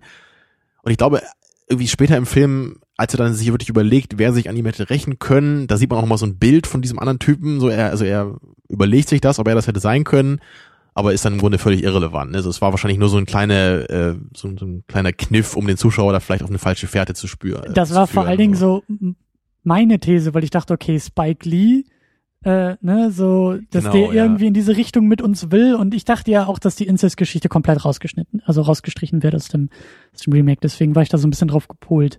Hätte man Ähm, auf jeden Fall denken können. Ne? Dann haben wir eben Samuel L. Jackson noch als den Genau. schwarzen Vollstrecker. So, hätte natürlich total Sinn gemacht. Und ich, also ich habe dann echt schon gedacht, so, oh mein Gott, wenn ihr das wirklich macht, das wäre so dermaßen plump, wirklich in den ersten zwei Minuten des Films so, ne, im übertragenen Sinne, Mhm. ne, so die, den, den Willen irgendwie schon zu offenbaren, weil der, der ganze Witz beim Original ist ja eigentlich, dass Odysseus sich so lange fragen muss, wer ist das denn eigentlich und warum hat er mir das angetan? Und jetzt fängt der Film an und zeigt uns das sofort. Aber zum Glück war es dann nicht so schlimm und es war halt wirklich nur so ein, so ein kleiner irgendwie. Also ich glaube schon, dass es gemacht wurde, um vielleicht auch so Leute, die das Original kennen, auf eine falsche Pferde zu locken. Gut möglich, gut möglich. Für mich ein ganz wichtiger Punkt, ähm, der diese beiden Filme unterscheidet, ist ähm, die Art und Weise, wie er eingesperrt ist. In beiden Mhm. Filmen geht es ja darum, dass er eben da von der Straße weggeholt wird und in diesem äh, Hotelzimmer ohne Fenster und Türen irgendwie wieder aufwacht. Und ähm, das hat mich auch beim, beim Original sehr, sehr begeistert. Das ist auch wirklich hängen geblieben. Die, die Art und also das weiß ich noch, als ich den das erste Mal gesehen habe, dachte ich auch, dass der Film die ganze Zeit irgendwie bei diesem Thema bleibt und er gar nicht, also ich war total geflasht, als er irgendwie rauskam. im, im Original bei der ersten Sichtung. Ich dachte, das, darum geht's gar nicht in dem Film. Ähm, fand es aber eben, wie gesagt, sehr, sehr interessant, wie dieses eingesperrt sein, auch durch das Voice-Over und diese Kommentare und auch manchmal diese, diese lyrischen Sätze, die er dann äußert, was du ja gesagt hast, irgendwie dann mit dem Stein und mit dem Sandkorn, die irgendwie auf den ja, Das kommt, glaube ich, später, ne? Aber in dem Raum ist es schon dieses, dieses Lachen. Das ist auch ein Plakat, was da an der Wand hängt, ne? So dieses Lache und die ganze Welt lacht mit dir, weine und du weinst allein. Genau. Und das wird immer wieder wiederholt und wir, wir sehen oder wir hören diesen Satz aus seinem eigenen Mund und sehen ihn dann da in der Einsamkeit und, und ich finde einfach diese, diese, diese Stimmung, die darüber gebracht wird, ist, ist klasse. Dieses, weiß ich nicht, das, das funktioniert bei mir tatsächlich in diese. Richtung zu fragen, warum ist er da? Und, und ich kann mich da auch viel, viel mehr auf so eine, auf so eine, abstoßende Art und Weise reinversetzen. Ich bin da viel mehr mitgenommen und frag mich und, und ich bin einfach, also das packt mich einfach viel, viel mehr, ihn so da zu sehen und wie er damit umgeht und dann auch, auch diese kleinen Schritte, wenn er da irgendwie aus dieser Klappe rausguckt und da irgendwie dem Typen an die Füße greift und dass so dieser verzweifelte menschliche Kontakt ist und er fragt ihn, warum bin ich hier und wie lange bin ich hier und was soll das alles? Das ist für mich viel, viel ähm, auffühlender als jetzt im Remake, wo er einfach da drin ist, nach relativ kurzer Zeit irgendwie, was ich eigentlich auch total unsinnig fand, als er diese Maus findet. ja, das ist wirklich, das ist, da wollten sie wahrscheinlich einfach irgendwie ein bisschen was Neues machen. Er findet diese Maus und äh, er lockt sie so ran mit so Krümeln, ne, und dann zieht er sie auf, das sieht man dann so einer kleinen Montage, ne, und dann kriegt die Maus dann Kinder und dann plötzlich sieht er, die Maus ist weg an einem Tag und dann kriegt er irgendwie Essen serviert und dann ist halt, liegt halt diese Maus mit den ganzen kleinen toten Kindern, also Kindermäuse, auf diesem Teller. Und äh, ich meine, so, hä? Für mich ist das. Das, das macht einfach gewesen. keinen Sinn. Ja, so, für mich ist das schon ein Zeichen gewesen von, da hat jemand das Original nicht verstanden, weil gerade darum geht's ja, dass er 15 Jahre lang ohne Kontakt ja, ja. zu irgendeiner Lebensform existiert. Ich meine, natürlich könnte man denken, dass es irgendwie Sinn macht, dass er dann eben so eine Freundschaft zu so einem Tier aufbaut oder sie eben dann dieses ja. Gesicht auf sein Kissen malt. Aber natürlich, also gerade die Octopus-Szene im Original ist ja genau dieses diese Äußerung von ihm, so dieses ich will etwas lebendiges essen jetzt. Ja. Ich habe seit 15 Jahren irgendwie das einzige, was ich von lebendigen Wesen gesehen habe, sind so die Schuhe, die vor meiner Tür gelaufen sind. Ja. Und sonst habe ich nichts lebendiges mehr gesehen, ja, oder im Fernsehen natürlich, ne, aber nichts nichts mehr gefühlt. Ja. Ne? Das Leben, er hat selber das genau Leben das. nicht mehr gespürt. Und das deswegen kann man einfach nicht zeigen, wie er dann so eine Freundschaft zu so einem Tier aufbaut in dieser Zelle, das das geht so nicht. Ja. So bei Green Mile kann man das machen, wenn der eine Gefangene dann eine Freundschaft zu der Maus aufbaut. Ja, das ist, ja. das ist okay, aber nicht hier. Also das, das widerspricht dann einfach dem, dem, dem, der Idee des Films. Ne? Und was ich halt im Remake auch so, so merkwürdig finde und für mich unpassend ist ähm, der Umgang auch. Also erstmal ist dieses, dieser Alkoholismus ein Thema, was im Original, glaube ich, gar nicht so verhandelt wird. Nee, das ist anscheinend dann einfach vorbei bei ihm. Ne? Er kriegt da drin dann nichts mehr und dann und das ist auch nicht wichtig, während das halt im Remake sehr, sehr wichtig gemacht wird. Also hier, dann genau, hier kriegt er ja immer seine Wodkaflasche durch die Tür geschoben und irgendwann entscheidet er dann, ich glaube auch so für seine Tochter, so er will das jetzt irgendwie schaffen da drin. Genau, er sieht dann, seine okay. Tochter in dieser Dokumentation im Fernsehen und das ist für mich halt eben auch so, also das ist, das ist die Hollywood-Version von Oldboy. Er sieht seine Tochter im Fernsehen, die ohne Eltern aufwachsen muss und dann fasst er sich ans Herz und sagt, für meine Tochter werde ich jetzt ein ehrwürdiger Bürger und er schmeißt den Alkohol weg und er fängt an zu trainieren und die Plauze ist weg und er wird zum Terminator und das ist für mich halt so diese Variante von, das ja, geht ja. so nicht. Darum meine, ging es, es, nicht. Es war halt auch hier dann wieder klar, dass wir natürlich nicht seine wirkliche Tochter im Fernsehen sehen, was ja dann später eben aufgeklärt wird, dass es natürlich nur so eine Schauspielerin war ich habe mich natürlich dann auch gefragt im ersten Moment, okay, macht der Film das jetzt ganz anders als im Original? Und dann natürlich wieder, bezogen auf deine Vermutung, wird die Inzestgeschichte weggelassen? Sehen wir deswegen jetzt seine Tochter schon im Fernsehen? Mhm. Hätte man vielleicht denken können. Aber es war dann doch so, wie ich es vermutet hatte, dass der Film wieder hier die Fans des Originals auf eine falsche Fährte locken will, indem er eben diese Tochter dann ganz klar zeigt im Fernsehen, wie sie dann wie Profi-Cello-Spielerin ist oder was. Und ja, und dann am Ende natürlich dann rauskommt, es ist eben doch der Love Interest im Film gewesen. So. Aber das Falsche ist eben diese Heroisierung von ihm Klar, und auch ja. diese, diese Origin-Story, die da schon fast erzählt wird im, im, in der Gefangenschaft. So, Odissou im Original ist einfach nur von Hass und von Rache erfüllt. Und das motiviert ihn halt, Schattenboxen an der Wand zu machen, sich die Fingerkuppen aufzuschlagen, sich die Tattoos zu machen von den Jahren, die er da drin steckt, weil er einfach so erfüllt ist von Rache. Die Menschlichkeit verliert er komplett und er ist halt nur noch von Rache ausgefüllt. Deswegen funktioniert er ja nachher auch gar nicht mehr und deswegen verfällt er auch dem Wahnsinn. Aber Josh Brolin ist halt irgendwie mehr so diese, diese, ja, die, die, also bei ihm, es geht zwar auch um Rache, aber das wird gleich so in diese positive Heldenrichtung schon gesteuert. Das geht schon gleich auf dieses, naja, er muss sich um seine Tochter kümmern. Also es Tochter wirkt sogar fast so, als hätte ihm diese Gefangenschaft in gewisser Weise sogar was gebracht. Also als hätte es ihn zu einem besseren Menschen gemacht. So er ja. hört auf zu trinken, er, er versteht jetzt endlich, wie wichtig seine Tochter ist, ne? Und das, dieses Gefühl hat man überhaupt nicht am, äh, bei, beim Original. Ja. Da ist es, wie du sagst, es ist diese reine psychologische Sache da. Er will Rache. Und ja. hier ist es, er will Rache eigentlich nur als Nebeneffekt. So. Ja. ja. Und außerdem finde ich es halt auch interessant hier aber in der Szene, im Original gibt's ja so diesen Moment, wo dann Odysseus ein bisschen anfängt zu halluzinieren und dann so sieht, wie diese Ameisen aus seiner Hand krabbeln. Mhm. Wo ich mich auch frage, ob das so eine Anspielung ist an den andalusischen Hund hier von Buñuel und Dali, diesen berühmten Kurzfilm, weiß nicht, ob du den kennst. Ausschnitte kenne ich nur. Ja, ich finde es aber ziemlich furchtbar, weil ich mit diesen mit diesem völlig abstrakten Surrealismus echt überhaupt nichts anfangen kann. Aber dennoch ist das ja ein sehr berühmter Film. Und da gibt's ja eben auch diesen einen Moment, wo dann diese, diese Ameisen aus der Hand da rauskrabbeln. Also, mhm. Vielleicht ist das ja irgendwie so eine kleine Hommage gewesen. Im Original weiß ich nicht. Äh, jedenfalls im, im Remake ist es jetzt so, dass er sich plötzlich diesen Pagen einmal einbildet, der auf diesem Poster in seinem Zimmer hängt. Ja. ja das ist ja so ein, so ein schwarzer Page und da steht dann irgendwie, glaube ich, so drauf, so, bist du zufrieden mit deinem Service hier oder sowas. Ne? Und dann plötzlich liegt dieser Typ dann da auf dem Bett. Und das, das ist für mich, ich meine, das ist jetzt nicht wirklich schlecht oder so. Es ist nur so dieser erste, dieser erste ganz klare Moment, wo man sich einfach nur fragt, warum muss das anders sein? So, oder ich kriege da so dieses Gefühl wirklich, okay, wir handeln uns jetzt nach und nach an all den kleinen Elementen ab, die wir eben haben im Original, aber trauen uns nicht immer das genauso zu machen wie im Original. Ja, und manchmal machen wir es genauso so wie mit der Hammer-Action-Szene meinetwegen, die ist vielleicht ein bisschen anders gefilmt, aber es gibt immer noch, er hat den Hammer, er verprügelt sich Leute. Aber hier ist es jetzt plötzlich so, okay, hier kommen jetzt keine Armresten aus seiner Hand, sondern er halluziniert diesen Pagen auf seinem Bett.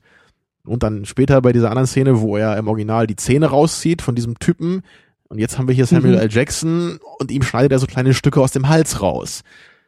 Ich, es ist schwer, jetzt das in Worte zu fassen, was ich damit meine. Es ist nur, ich frage mich einfach, warum man das ändert, so an mancher Stelle und an mancher Stelle nicht es ist für mich so völlig willkürlich irgendwie. Und das gefällt mir irgendwie nicht. So, ich, beim Original habe ich einfach das Gefühl, das ist einfach sehr schön artistisch zusammengesetzt. Das sind alles sehr schöne kleine Ideen, die sich ganz toll zu so einem Gesamtbild zusammenfügen. Und jetzt kopiert man das Ganze einfach, aber, aber dreht einfach willkürlich irgendwie so ein paar Schalter hin und her. Weißt du, so, so fühlt sich das an. Ja. Und ich habe da ja beim, beim äh, Zuschauen, glaube ich, auch gesagt gestern so hier, äh, malen nach Zahlen ist das irgendwie. Ja. Es ist halt so, als wenn wir, das trifft, glaube ich, ziemlich gut, was ich meine. So stell dir vor, wir haben jetzt die Mona Lisa im, im Museum. Alle finden das Bild ganz toll. Und jetzt haben wir die Idee, okay, wir, wir, wir remalen die jetzt. Und jetzt machen wir das eben so, wir, wir nehmen so Malen nach Zahlen Ding, wir, wir, wir, wir nehmen das Bild und teilen das in so kleine Planquadrate ein und, und versuchen die ganz genau nachzumalen. Aber manchmal nehmen wir einfach statt blau irgendwie grün. weißt du? Und so ja, ist das hier ja. genau das mit den Ameisen und diesen Pagen. Und ich verstehe einfach nicht, warum. So, dann kannst du auch meinetwegen gelb nehmen oder rosa oder was auch immer. Oder er, er hätte sich auch ein, ein, ein, rosa Einhorn einbilden können in dem Raum oder ein Spaghetti-Monster, keine Ahnung, was auch immer. Dir fällt es schwer, weil du das Original kennst, den Vergleich wegzulassen. Du vergleichst Eben. automatisch. Ich kann den Film nicht als eigenständig sehen, weil ich immer erkenne, das, was hier gerade gemacht wird, kommt aus dem Original und wird nur irgendwie anders gemacht. Ich komme niemals so tief in die neue Geschichte rein, dass ich das als eigenständige Entwicklung äh, wahrnehmen kann. Und ich und weiß natürlich nicht, ob das nur daran liegt, dass ich das Original kenne. Ja, dann machen wir das Gedankenexperiment. Selbst wenn du das Original weglassen würdest, das ist jetzt meine Vermutung, fehlt dir auch aus dem Remake selbst heraus der Grund für diese Entscheidung selbst wenn du den Vergleich weglässt, kannst du nicht verstehen, was dieser Moment irgendwie soll, warum ausgerechnet das jetzt irgendwie passieren soll. Oder? Ja, das kommt wahrscheinlich in dem Moment jetzt echt daher, dass, wie du ja auch gesagt hast, die Psycho äh, psychische Komponente, psychologische Komponente, kann man psychologische Komponente sagen? Vielleicht. Ich sag psychische Komponente, dass die eben nicht so stark ist wie im Original. Ne? Dadurch, dass das Voice-Over fehlt, dadurch, dass wir nicht so richtig das ein Gefühl haben für diesen Wahnsinn, den Odessuda durchlebt, macht es, glaube ich, nicht so richtig Sinn, wenn wir da diesen einen Shot haben, wo er plötzlich halluziniert und danach wird es auch nicht mehr thematisiert. Mhm. Es passt einfach vom Ton nicht so richtig in diese Szene. Also so kann man es dann eben anders auch begründen, warum ich da so eine Probleme mit habe. Mhm. Aber klar, bei der Szene ja dann später eben, wo wir jetzt auch hinzu äh, zu kommen können, als dann eben Samuel L. Jackson da diese Stücke aus dem Hals rausgeschnitten bekommt, das ist einfach, das ist ja nicht jetzt irgendwie super dumm oder so, dass er jetzt das mit dem macht, statt die Zähne rauszuziehen. Ne, aber, aber wie soll ich da das Original vergessen? Wieso? Es ist ja sonst genau das gleiche. Es ist ja der, gleiche Moment in der Geschichte. Es ist der gleiche Charakter, nur von einem anderen gespielt jetzt. Und es passiert einfach was anderes mit ihm. Und, und ich weiß nicht warum. So, das stört mich einfach noch mehr, als wenn er ihm auch die Zähne ziehen würde, glaube ich, so, weil ich einfach nicht verstehe, warum man das ändert. Und ich kann einfach nicht aufhören, darüber nachzudenken. Das ist beim Kochen vielleicht, das ist vielleicht ein, eine gute Metapher oder ein guter Vergleich. Weißt du, stell dir vor, stell dir vor, du hast so dein Lieblingsrezept für Spaghetti Bolognese und dann kommt jemand zu dir und sagt, Tamino, ich koche jetzt Spaghetti Bolognese, aber, weiß ich nicht, ich lass die Zwiebeln jetzt weg. Oder bei mir sind es nicht Zwiebeln, bei mir sind es irgendwie. Pilze. Genau.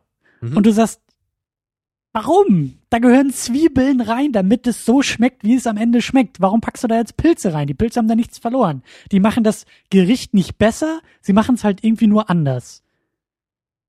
Oder? Aber dennoch, genau. Und dann du suchst den Geschmack, den du kennst und den du erwartest. Weil es mir ja auch als Spaghetti Bolognese verkauft wird. Das ist ja der Witz. So. Und ja. das ist ja auch nicht, wenn er vielleicht ein ganz anderes Gericht machen würde und da eben eine Soße aus Pilzen machen würde, wäre ich ja zufrieden damit. So, aber, aber, In aber das ist ja. zum Beispiel? Das sind wir eigentlich schon so ein bisschen beim Thema, wo wir eigentlich nachher nochmal drauf eingehen müssen. Aber das ist eben dieses Remake-Ding. Wenn ein Film Oldboy heißt mhm. und sich ganz klar auf den anderen Film bezieht und 80 Prozent meinetwegen der Grundstruktur des Filmes auch einhält, dann stört es mich einfach, wenn plötzlich so diese kleinen Details völlig willkürlich verändert werden. Dann lass uns, bevor wir da ankommen, noch einen Umweg wieder gehen, mhm. weil es gibt ja durchaus auch vielleicht so diesen einen Punkt, vielleicht auch zwei Punkte, die im Remake anders, aber nicht unbedingt schlechter sind. Und da ist dir zum Beispiel die Brutalität, die Kämpfe und ganz besonders dieser Long Take mit dem Hammer aufgefallen? Genau. Das habe ich ja eben schon mal, glaube ich, kurz gesagt. Das war eigentlich so das Einzige, was ich wirklich gut umgesetzt fand, so vor allem in handwerklicher Sicht in dem Remake jetzt. Das fängt ja an, als er aus dem Raum rauskommt. Da verfolgt er, glaube ich, so eine Frau mit diesem äh, gelben Regenschirm, was dich an How I Met Your Mother erinnert hatte, oder wie war das, ne? Mhm.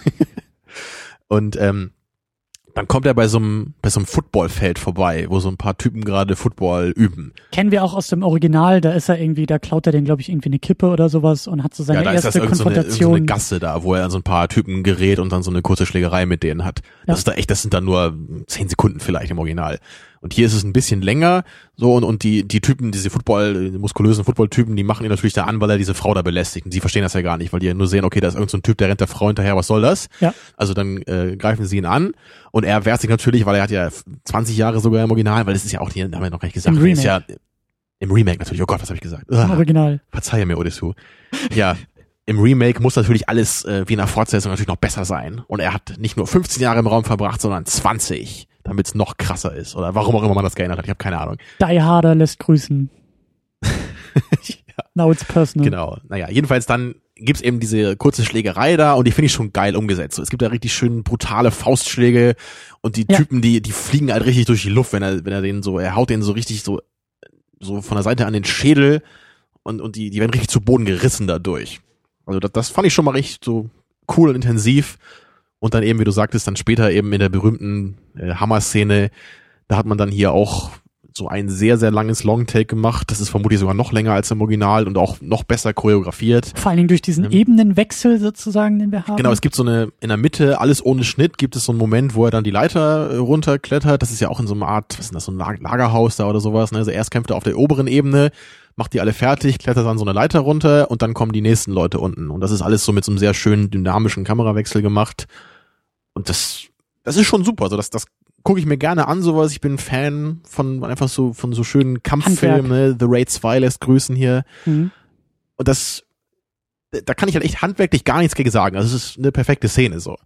Aber dennoch, ich kann einfach das Original nicht ausblenden. Und ich glaube, ich will das auch nicht. So, wenn ein Film Oldboy heißt, ne, ich fange schon wieder mit dem Thema an, ne? Naja, also ich, ich kann das würdigen, das wollte ich nur sagen. Ich, ich kann das würdigen, das ist, das ist gut gemacht, da, da steckt auf jeden Fall Arbeit drin in der Szene, da muss auch Josh Brolin sicherlich eine Menge geübt haben, bis sie das so hingekriegt haben in dem One-Take. Das war auch im Original schon, glaube ich, eine Sache, die mehrere Tage gedauert hat, bis der Regisseur da zufrieden war und auf jeden Fall eine ziemlich anstrengende Geschichte, kann man da in dem Making-of oder dem Raw-Footage dazu, kann man das sehen auf YouTube. Kann ich nur empfehlen, auch zum Original. Tja, naja, aber, aber es, es geht halt nicht über die bloße äh, Freude an der Choreografie hinaus. So, es, es schafft natürlich trotzdem nicht so diese gleiche Bedeutung zu haben, wie das im Original der Fall ist. Es ist halt, es ist halt sozusagen eine eine eine Steigerung oder eine Verbesserung von etwas, was wir schon gesehen haben. Es ist jetzt nicht mehr neu, es ist nicht mehr originell, sondern es ist halt so dieses typische, was man vielleicht eher sonst so bei Fortsetzungen irgendwie hat. Oder ich denke immer so an Videospiele, weißt du, das ist so, das ist so von, von, weiß ich nicht, GTA 4 und GTA 5. So, das Prinzip ist gleich, aber die Grafik ist halt ein Tick besser oder die Stadt ist ein bisschen größer. Es ist jetzt aber fundamental nichts Neues. So ja. von, von, von diesem einen Aspekt. Und diese Szene ist fundamental keine neue Szene, genau. weil wir haben diese Szene, wir haben den, wir haben, wir haben die Choreografie, wir haben den, den Ablauf dieser Szene schon mal gesehen im Original. Genau das. Es, es ist, ist, jetzt nur ein bisschen, bisschen feiner, ein bisschen Es ist halt einfach auch das Gleiche, was passiert. Es ist immer noch eine Prügelei mit vielen Leuten im Lagerhaus. Von er links hat einen Hammer, rechts rechts er hat hinten links. rechts in der Schulter dieses Messer stecken. Es stimmt immer noch sehr genau so im Detail auch überein mit der alten Szene. Es ist einfach nur ein bisschen anders gefilmt und auch schon handwerklich noch etwas aufwendiger und besser inszeniert. So. Es Aber hat so ein bisschen was. Gar nicht mehr innovativ dann trotzdem. Es, es hat so ein bisschen was, das kann man ja, diese Metapher kann man ja auf den ganzen Film übertragen. Es hat ein bisschen was von einem Coversong. Mhm. Besonders diese eine Szene. Es ist fundamental der gleiche Song und meinetwegen vielleicht auch durch einen neuen Interpreten irgendwie ein bisschen, ein bisschen anders, ein bisschen aufgewertet, ein bisschen besser, anders interpretiert. Aber es ist fundamental immer noch der gleiche Song. Und man kann einfach dann den Coversong nicht in der gleichen Weise loben wie das Original. Also auch wenn man den vielleicht genauso gerne hört, was jetzt hier nicht der Fall ist, analog gesehen. Mhm. Aber selbst dann, dann darf man ja einfach nicht sagen, äh, der hat genauso viel Anerkennung dafür verdient, so der, der Interpret des Coversongs, wie der das Original ist. Weil er steckt ja eben noch mehr drin als nur die Performance. Oder hier eben die Inszenierung. Die Idee dahinter ist einfach im Original gewesen. Oder meinetwegen ja. auch in dem Manga, der dem Original zugrunde lag, aber das zumindest in die, in die filmische Form zu pressen. Das ist eben im Original passiert. Jetzt ist es nur die Kopie davon. Ja. Die Kopie, in der nur Kleinigkeiten vielleicht ja verbessert werden, in Anführungsstrichen. Aber dennoch schafft es, schafft der Film halt nicht irgendwie einen eigenen Stil dadurch aufzubauen. Und wie, wie soll ein Film auch einen eigenen Stil aufbauen, wenn er sich einfach so, so kleinschrittig an einem anderen Film abarbeitet? Was ich übrigens auch äh, gut gefunden hätte, glaube ich, oder besser gefunden hätte, wäre, wenn der Film sich einfach weiter vom Original entfernt hätte und meinetwegen das Ganze auch noch weniger auf diese psychische Komponente äh, wie, äh, wie angelegt hätte und einen Actionfilm draus gemacht hätte. Wie ich es ja eigentlich auch gedacht hätte. Ich hätte gedacht, es gibt mehr Action, mehr Realismus und weniger Abgedrehtheit. Aber es gab im Grunde nicht mehr Action. So, es, es gab auch mhm. Action. Es mhm. war fast die gleiche wie im Original. Vielleicht bisschen länger oder so und ein bisschen brutaler, aber nicht was anderes. Und ich denke schon einfach dann, wenn ihr schon ein Oldboy Remake macht, dann macht es doch irgendwie anders. Dann macht meinetwegen einen platten Actionfilm draus. Dann ist es immerhin was anderes oder was eigenes. Da muss ich aber sagen, das kommt dann zum Ende hin, zum Ende hin wird's, wird's immer stärker. Immer, immer mehr anders, immer anderer. An, anderer, keine Ahnung. Äh, du weißt, was ich meine. Ähm, nee. Als Beispiel, ähm, diese, diese Inzest-Geschichte, also der, der äh, Dr. Evil ist eben nicht mit seiner Schwester irgendwie äh, verbandelt gewesen wie im Original, sondern der Vater dieser Familie hatte was mit seiner eigenen Tochter und wahrscheinlich auch mit seinem eigenen Sohn, das wird so ein bisschen suggeriert.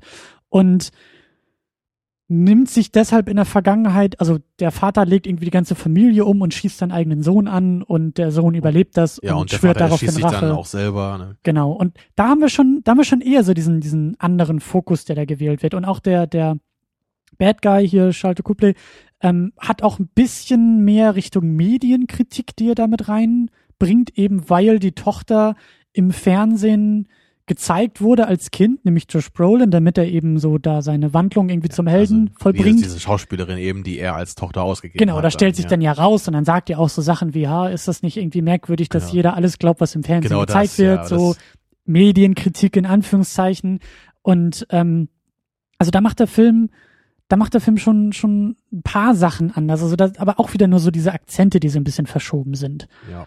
Ähm, Ich, ich mochte auch hier, mochten wir glaube ich beide, ne, diesen, diesen einen Longtake, den es da auch gab, wo man gesehen hat, wie der Vater dann wirklich da Einmal durchs Haus geht Genau, er schießt seine Tochter, er schießt die Mutter, schießt Ja. den Sohn an und geht dann nach in den Keller und er schießt sich selber, also, also schießt sich auch glaube ich den halben Kopf weg, was man sogar sieht, so als CGI-Effekt dann.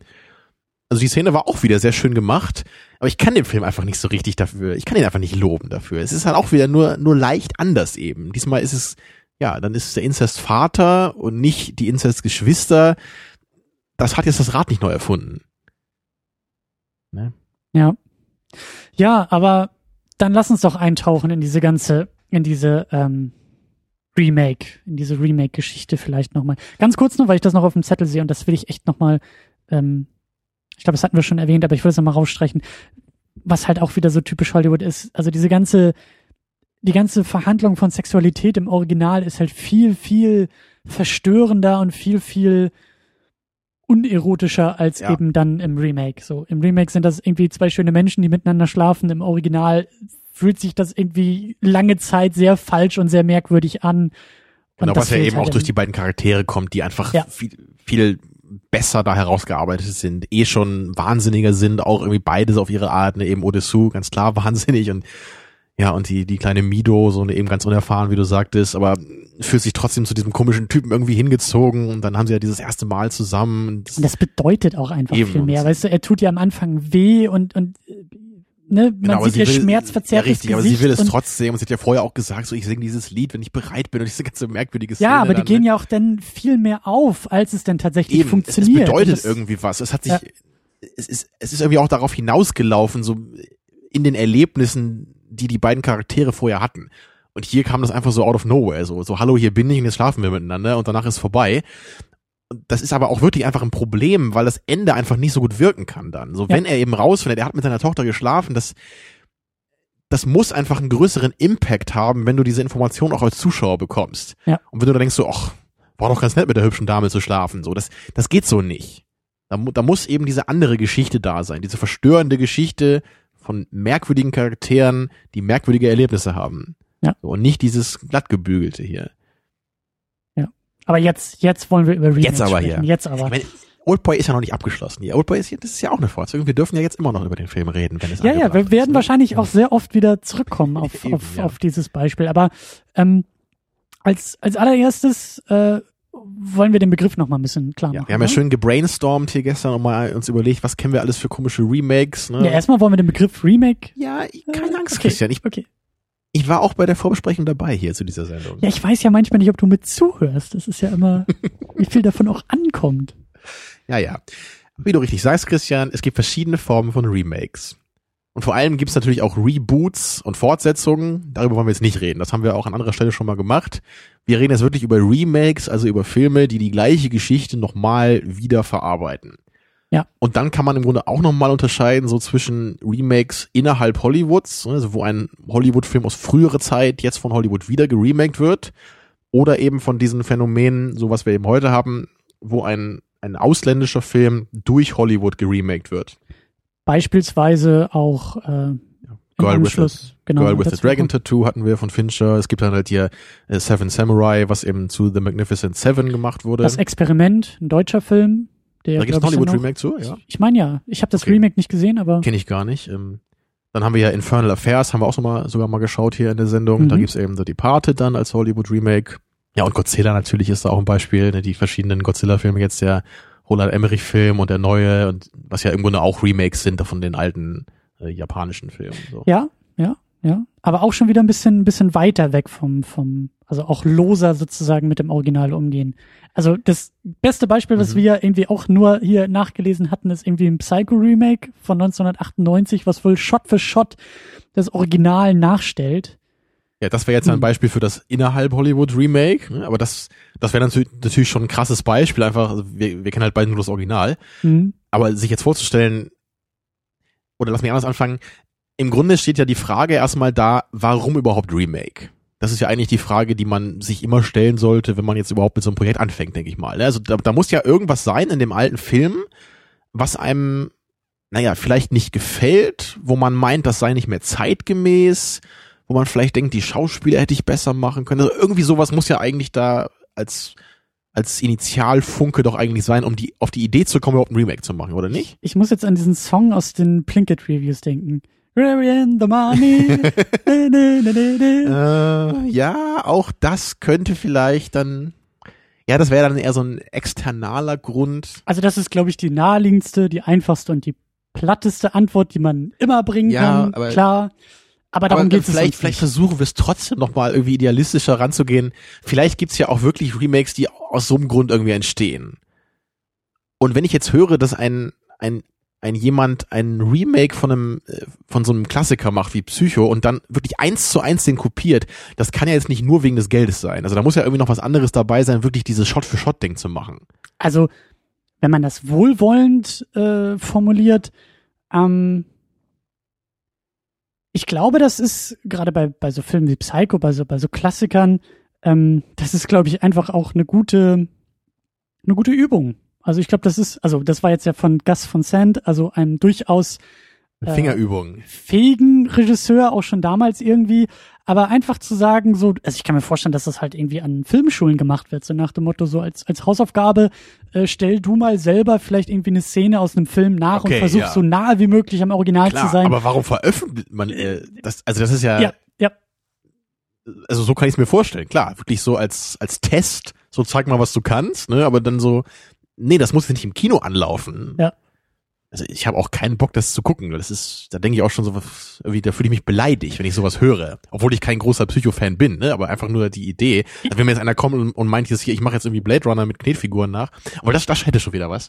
Aber so, aber so, aber so Shot für Shot irgendwie Blade Runner nachzudrehen mit Colin Farrell, das wäre es wahrscheinlich eher, was mich sauer machen würde. Ich hatte ja damals bei den, bei dem Amazing Spider-Man, bei der Amazing Spider-Man Episode zum, zum ersten Teil von dieser Theorie erzählt, die ich da im Kontext gelesen hatte, dass es auch durchaus ein wirtschaftlicher Faktor ist, aber eben dieser Punkt irgendwie, dass dass ähm, heutige Kinogeneration ähm, halt keine alten Filme gucken. Was ich auch wohlwollend positiv formulieren möchte, so als ich 15 war und ins Kino gerannt bin, habe ich mir jetzt, glaube ich, auch nicht so sehr die alten Klassiker auf DVD schon irgendwie nachholen wollen, sondern ja, ich wollte ins Kino dann, gehen und einen Film gucken. Wenn dein Vater vielleicht mal so einen Film da hat, dann guckst du den, aber du guckst wahrscheinlich nicht aktiv, was gab es in den 70ern für Filme, die mich irgendwie hätten interessieren können. Man genau. geht lieber ins Kino wahrscheinlich. So, das ist der naheliegendere Weg. Genau, ich glaube, dass das so eine durchaus normale Entwicklung auch, da kann nachher der große Cineast draus werden, aber so im, im pubertären Alter guckst du, glaube ich, einfach erstmal so in die Gegenwart, so was gibt es gerade,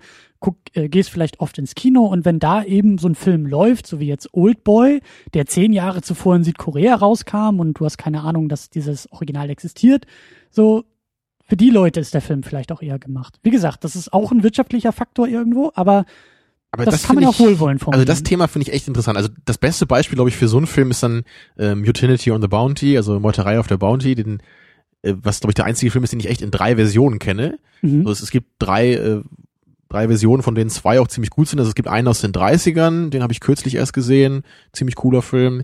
Dann gibt es einen aus den 50ern, so mit mit Marlon Brando auch dabei also dann auch in Farbe, nicht wie das Original. Und dann gibt's noch einen aus den 90ern. So in 3D. so ungefähr, nee, aber mit Mel Gibson dann in der Rolle und der ist halt auch echt ziemlich mies, also gerade wenn man die alten kennt. Aber das, das sieht echt so aus, so, so, das wird einfach immer wieder gemacht, so als ob jede Generation so ungefähr ihren Bounty-Film jetzt braucht. Und es ist die gleiche Geschichte mhm. mit anderen Schauspielern und vielleicht leicht anderen Akzenten im Inhalt. Aber es geht immer noch darum, wie einfach nur diese Typen auf der Bounty ja diese Meuterei entwickeln und dann am Ende auf Tahiti landen. So, es ist nicht es ist keine neue Geschichte, es hat nicht jetzt die super anderen Aspekte, die da aufgezeigt werden. Es ist im Grunde wirklich der gleiche Film. Also und, und also beim Original, der ist ja wirklich noch in Schwarz-Weiß aus den 30ern und sieht eigentlich sogar noch echt gut aus, sogar auch von den Sets so für damalige Verhältnisse. Aber da gibt's dann schon so, so Shots dann, weißt du, dann fällt dann mal einer vom Mast und dann hast du halt so einen Cut und du siehst halt, wie halt irgend so ein Typ wahrscheinlich aus einem halben Meter sich so auf den Boden wirft. Mhm. Ne, wo man natürlich dann schon lächeln muss heutzutage. Und das hast du natürlich dann bei der 50er Version nicht. Die ist dann auch in Farbe. So, und ähm, da kann ich dann irgendwie noch verstehen, so, ne, so diese ganz alten Hollywood-Filme, dass man da vielleicht 20, 30 Jahre später nochmal sagt, wir haben jetzt den Farbfilm, so, wir können vielleicht noch handwerklich noch ein bisschen besser machen. So. Wir haben auch neue ähm, Techniken ähm, gelernt, neue Special genau, Effects, so das, neue Da kann ich dann irgendwie noch ein bisschen mitgehen. Mhm. Aber jetzt dann, ob, obwohl dann viel, viel mehr Zeit jetzt auch zwischen den 50ern und den 90ern liegen, kann ich mit der Version wirklich überhaupt nichts anfangen. Weil die ist einfach nur, die ist einfach nur platter. Und man, man kriegt überhaupt nicht so ein Gefühl für, für, für diese, also für, für diese Schreckensherrschaft des Kapitäns auf dieser Bounty, was dann wirklich zu dieser Meuterei führt. Mhm. Bei dem, bei dem, äh, aus, aus den 90ern hat man nur das Gefühl, oh, wir müssen immer nur hier das Deck schrubben, kein Bock mehr, das mal meutern. So, also, das ist einfach schlecht gemacht. Mhm. Und es, aber selbst wenn es besser gemacht wäre, es ist einfach unnötig, weil der Film aus den 50ern, der, der hat meiner Meinung nach einfach alles aus diesem Thema rausgeholt, was da rauszuholen ist. So, das ist auch nicht der beste Film aller Zeiten, keineswegs. Aber das ist eine, eine solide Geschichte, es hat ein schönes Schiff, hat gute Darsteller, das Thema wird gut verarbeitet.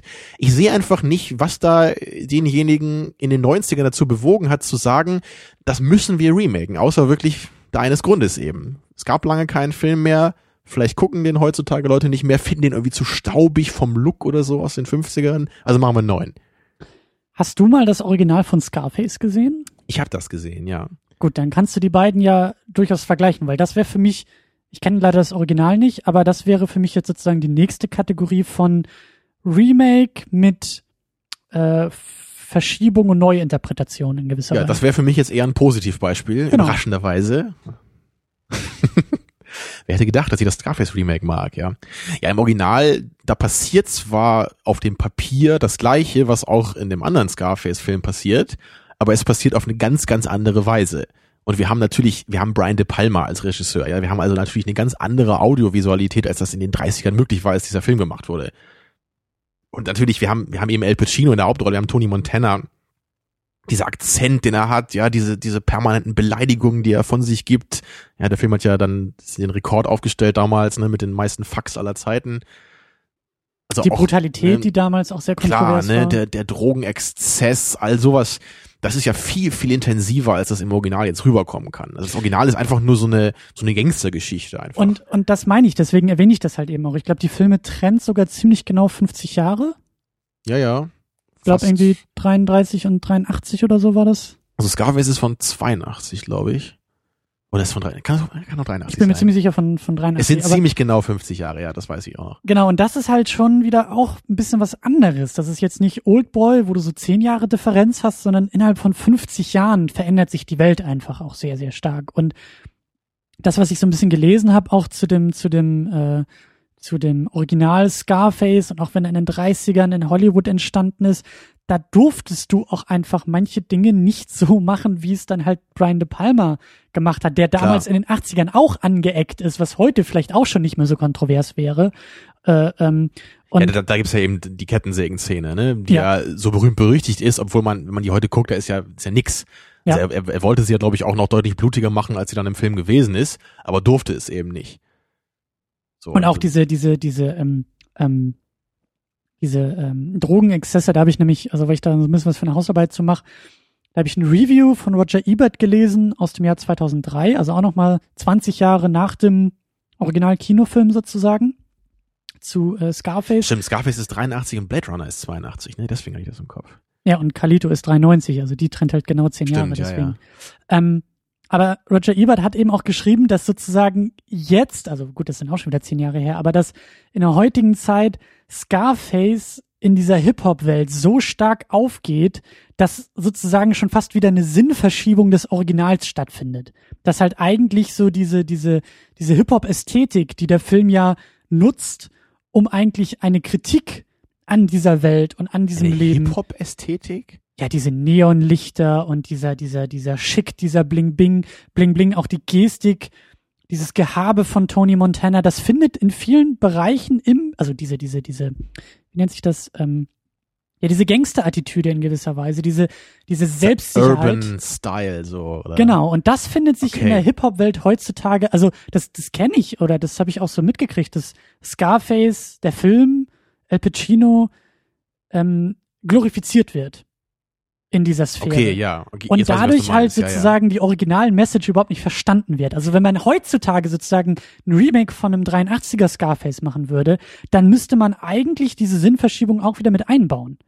Verstehst du? Also das ist so, das ist so dieses, ich meine gut, wir sind jetzt 30 Jahre nach dem nach dem 30 Jahre nach dem äh, nach dem Remake von De Palma. Also wenn man jetzt noch mal 20 Jahre warten würde, dann wäre es glaube ich sehr sehr mein- spannend innerhalb von 100 Jahren dreimal die gleiche Geschichte zu sehen. Es also ist das, ja immer noch dieses funktionieren. Scarface Remake irgendwie geplant. Ne? Ich weiß nicht, das ist ja glaube ich nicht so richtig irgendwie jetzt schon fest, dass da ein Film gemacht wird, aber ich habe das ja bei der Episode damals auch schon gesagt. Es wird immer, glaube ich, noch darüber diskutiert, dass dieser Typ, der auch Training Day geschrieben hat, da irgendwie mitarbeitet. Ich weiß da aber nichts Genaues zu, ob das jetzt wirklich mal dazu kommt oder ob das dann nur so ein Gerücht ist. Naja, ich meine, ich, naja, ne? Das riecht halt auch schon wieder nach diesem zynischen Remake, was eigentlich gar keine Klar, ne? Berechtigung Aber hat. dennoch, klar, man, man kann halt schon sagen, da hast du absolut recht, so bei den, wir haben in den 80ern eben diese Kettensägen-Szene, die eben auch damals nicht so ging, aber bei den 30ern ist es natürlich ganz anders. So, da kannst du halt auch keine richtigen Schießereien halt haben. Da fassen sich Leute dann irgendwie ans Herz und sinken zu Boden oder so, ja, wenn dann einer stirbt. Das ist natürlich auch wieder was ganz Spezielles, so. Also manche meinen auch, dass natürlich die 80er auch ihren ganz speziellen Stil haben und Scarface da genauso verhaftet ist drin. Aber ich finde jetzt schon, dass man Scarface irgendwie noch ernster nehmen kann als dieses Original. Also das würde ich schon ganz klar so sagen. Auch wenn man natürlich nicht glauben soll, dass Scarface jetzt total realistisch ist, das Remake, das ja nicht. Aber dennoch kann ich diesen Film irgendwie, ich, ich kann den einfach besser gucken als diese Dinger aus den 30ern. So, da, da brauche ich einfach so einen viel größeren äh, Suspension of Disbelief einfach noch. So. Mhm. Das ist halt so wie bei Citizen Kane oder wenn du halt, da sind die im Dschungel, du hast halt so diese, die- diese Pappwände im Hintergrund, wo halt so Dschungel drauf gemalt ist. Aber- ich meine, das muss halt nicht schlecht sein, aber das ist trotzdem, ich kann halt dann verstehen, wenn man jetzt Citizen Kane remaken würde, einfach um solche Nein. Sachen anders zu machen. Also da kann ich halt sehen, da ist handwerklich einfach, da, da sind Sets, die sind einfach irgendwie handgemacht, das geht heutzutage besser. Ob man deswegen den Film Remake machen, äh, machen muss, ist eine andere Frage, aber immerhin sehe ich da einen Grund. Bei dem Bounty-Film aus den 50ern, da sehe ich keinen Grund, den zu remaken. Da ist nicht, die, die segeln da nicht auf so einem, auf so einem Plastikschiff oder so. Das, das sieht nicht dumm aus da. Das sieht alles super aus. Das ist super gemacht, super gespielt, der ist einfach in Ordnung. Ja. So, ich würde halt sagen, so das Thema Bounty ist gegessen. Und wenn wir ein Bounty Remake in Anführungsstrichen machen, dann muss man das ganz anders aufziehen. Dann muss man das vielleicht als Film machen, der sich unglaublich stark so mit, mit irgendwie einer anderen Art von Psychologie auf dem Schiff irgendwie auseinandersetzt. Vielleicht weniger so auf der Offiziersebene, dann eher so unten in der Mannschaft oder irgendwie sowas. Ja, also man muss es ganz anders aufziehen. Dann gibt's ist- einen Grund. Das ist ja der Punkt, den ich mit Scarface, mit dem Beispiel Scarface auch machen wollte. Nicht nur ein, ein optisches Update, auch wieder, ich denke da immer so an Videospiele, nicht nur die Grafik-Engine irgendwie in 3D machen und sagen, jetzt sieht alles schöner aus, aber das Gameplay ist immer noch das gleiche, sondern auch kritisch hinterfragen, wie würde der Film, wie muss der Film heutzutage aussehen? Welche damals gesellschaftlich relevanten Themen wurden verhandelt und haben dafür geführt, dass der Film so ist, wie er ist. Und wie würden wir diese Themen heute verhandeln und nicht nur sagen, ja, es geht um Plotpoint A, Plotpoint B, Plotpoint C, sondern auch ein inhaltliches Update, auch ein gesellschaftliches Update sozusagen machen. Das ist eben so das, was ich bei Scarface, wie gesagt, ich kenne da das Original nicht, aber das finde ich halt so passend. Scarface ist auch eine Aussage über die 80er, ist auch eine Aussage über diese Kapitalismuskritik, die dann, glaube ich, so eher aufkam als vielleicht noch in den 30ern. Ja. Und das auch dieses wäre auch, American Dream Ding, das schwingt für mich auch nicht im Original mit. Ja. Ne, so, klar, Drogen eben auch, das ist ja auch dieses modernere Phänomen dann und einfach diese Figur Tony Montana, wie sie wirklich diese Downward Spiral, so dieses, dieses Ja. völlige Aufgehen in diesem wahnsinnigen Verbrechen, das, das ist einfach so nie da im Original. Also das, das ist eher so, da sieht man natürlich auch, dass, dass der Scarface da auch natürlich ein Gangster ist und kein toller Mensch ist, so. Aber es hat einfach nicht diese psychologischen Ausmaßen da. Und dann, also wenn wir das schon mal geklärt haben, wenn wir da schon mal irgendwie einer Meinung sind, und ich glaube auch, dass die meisten, die uns zuhören, irgendwie mit dem Kopf nicken würden und sagen, ja, das macht schon irgendwie Sinn. Aber dann sind wir bei dem nächsten Problem. Für wen ist denn das Remake? Ist das für die Leute, die das Original kennen und das Original wertschätzen und das, so wie wir jetzt bei Oldboy? Oder ist das für Leute, Tja. die das Original überhaupt nicht kennen und Also da, da gibt's ja wirklich eine, eine Menge Beispiele für, für diese, das ist ja auch ein Thema, was eigentlich immer wieder aufkommt. Und gerade so in den letzten Jahren, ich glaube, das, das was am allermeisten geremaked wird, sind ja eigentlich diese Horrorfilme. Es gibt ja zig Remakes wie von, von Halloween oder alle möglichen Sachen, ja. Die, Ja. Keine Ahnung, ich, ich habe da auch fast nie eins von gesehen. Und äh, da, da, da, also die kommen ja eigentlich auch nie gut an, glaube ich, oder? Die sind alle, wenn überhaupt, so mittelmäßig. Ich glaube, die sind einfach meistens nur deutlich blutiger als das Original, aber keiner mag die so gerne wie die alten Sachen. Und genau da frage ich mich auch immer, für wen sind diese Filme eigentlich? Gucken das echt jetzt so, so diese normalen, so Otto Normal Kinobesucher, guckt der jetzt echt so das, das Remake von Halloween dann? Ich weiß nicht so, das, das ist doch irgendwie, ich verstehe das nicht.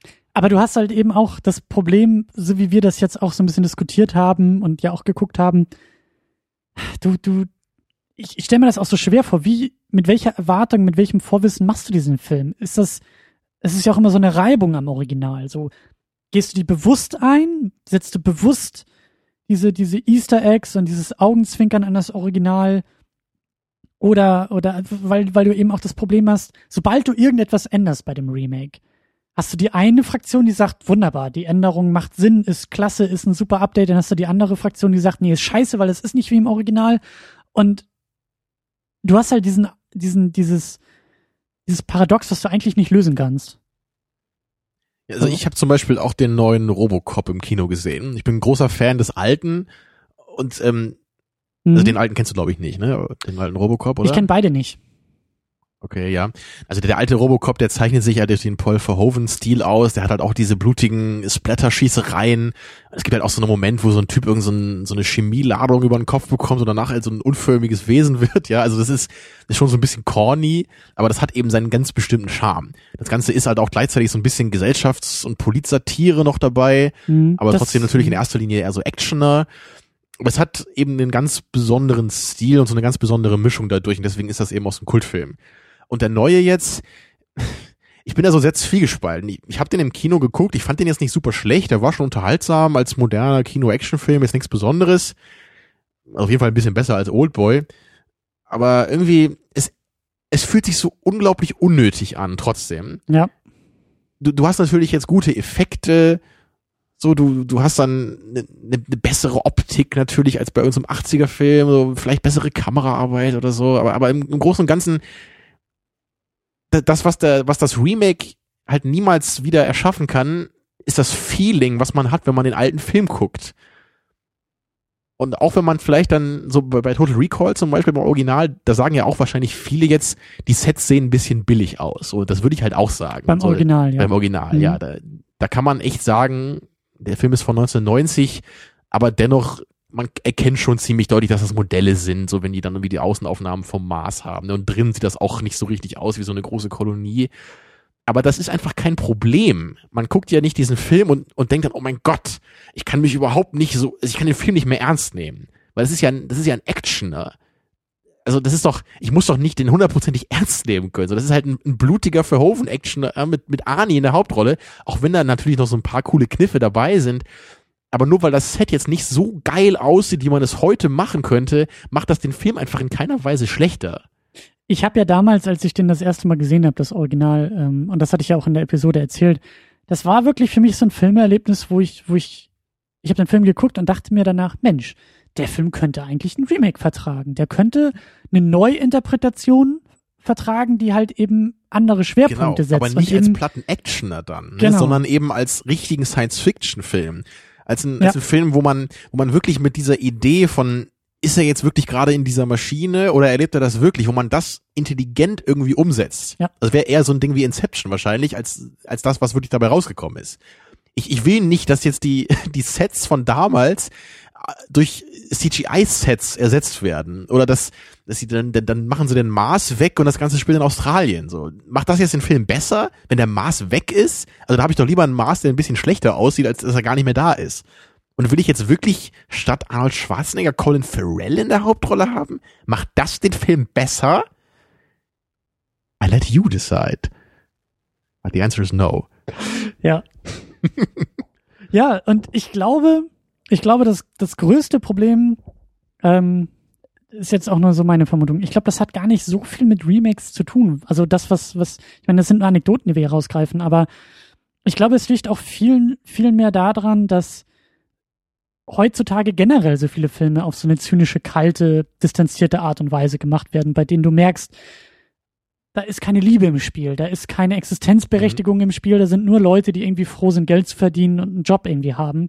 Und ähm, und das ist, glaube ich, viel eher das Problem. Ich glaube, wenn du, wenn du hier dein, auch für dich ein, ein positives Beispiel, Insomnia, da haben wir ja auch mhm. die Christopher Nolan-Variante äh, äh, besprochen. Ähm, ich glaube, das war auch nur in Anführungszeichen eine Auftragsarbeit, der, der Film. Ich glaube, das war nämlich sein, sein erster beziehungsweise zweiter Hollywood-Film nach, nach Memento, Memento ja. genau. Und dann ne, wird es ja oft so gemacht, dass dann einfach neuen Talenten so ein Drehbuch hingelegt wird und gesagt wird, so mach das mal, weil wir wollen den Film sehen und dann du hast bewiesen, mhm. du kannst irgendwie äh, Filme umsetzen und ähm, aber trotzdem ist der Film eigenständig genug und, und hat der Film einen eigenen Charakter. Auch wenn er vielleicht nicht irgendwie der artistische Traum von Nolan war. Er war zumindest anders umgesetzt. Er hat einen eigenen, einen eigenen Charakter, einen eigenen Standpunkt. Und das, das, er hat auch gesagt, eine ganz eigene Bildsprache, so mit diese Landschaften in Alaska und diese Atmosphäre, die der Film erzeugen kann. Das ist auch eine andere Atmosphäre, als das das Original da kann. Obwohl und, das auch kein schlechter Film ist. Ne? Und ich sag ja, ich glaube, die Kritik, die wir an den Remakes festmachen, die lässt sich auch an anderen Filmen festmachen, zeigt sich aber vielleicht bei Remakes am allerdeutlichsten, weil man immer diesen Vergleichswert hat und man sagen kann, hey, damals, vor 20 Jahren, da wurden die Filme aber noch anders gemacht. Da war es vielleicht irgendwie ein bisschen, ein bisschen corny mit, mit Arnold Schwarzenegger in der Hauptrolle, da war es vielleicht noch ein bisschen, äh, ne, hatten wir ja auch in den Schwarzenegger-Episoden zuhauf äh, durch, durchdiskutiert, da war es vielleicht irgendwie noch ein bisschen, äh, ja, eigener, um das mal so zu formulieren, aber es war zumindest irgendwie, es war, es hatte, es hatte eine Seele, es hatte einen eigenen genau, Charakter genau, so dass dadurch. Die gesamte Mischung stimmte einfach. Ne? Ja. Und also, was ich jetzt auch noch, also das waren jetzt wirklich so, also solche Remakes sind echt die, die ich wirklich nicht verstehen kann. Also auch gerade so dieses Robocop-Ding. Das ist so dieses, ich, ich, ich sehe einfach nicht, wo der Mehrwert ist, den der neue Film jetzt erzeugen kann. Was ich aber zumindest ein bisschen verstehe, sind so diese Remakes, wo man einen gewissen also eine gewisse Prämisse oder so nimmt und die in ein anderes Setting oder oder transferiert ja oder das Setting ein bisschen anders macht. Und also da gibt's ja zum Beispiel diesen diesen Disturbia, den habe ich mal gesehen. So den fand ich jetzt mhm. auch nicht sonderlich gut, was ja schon so ein, äh, ein Remake von Rear Window ist.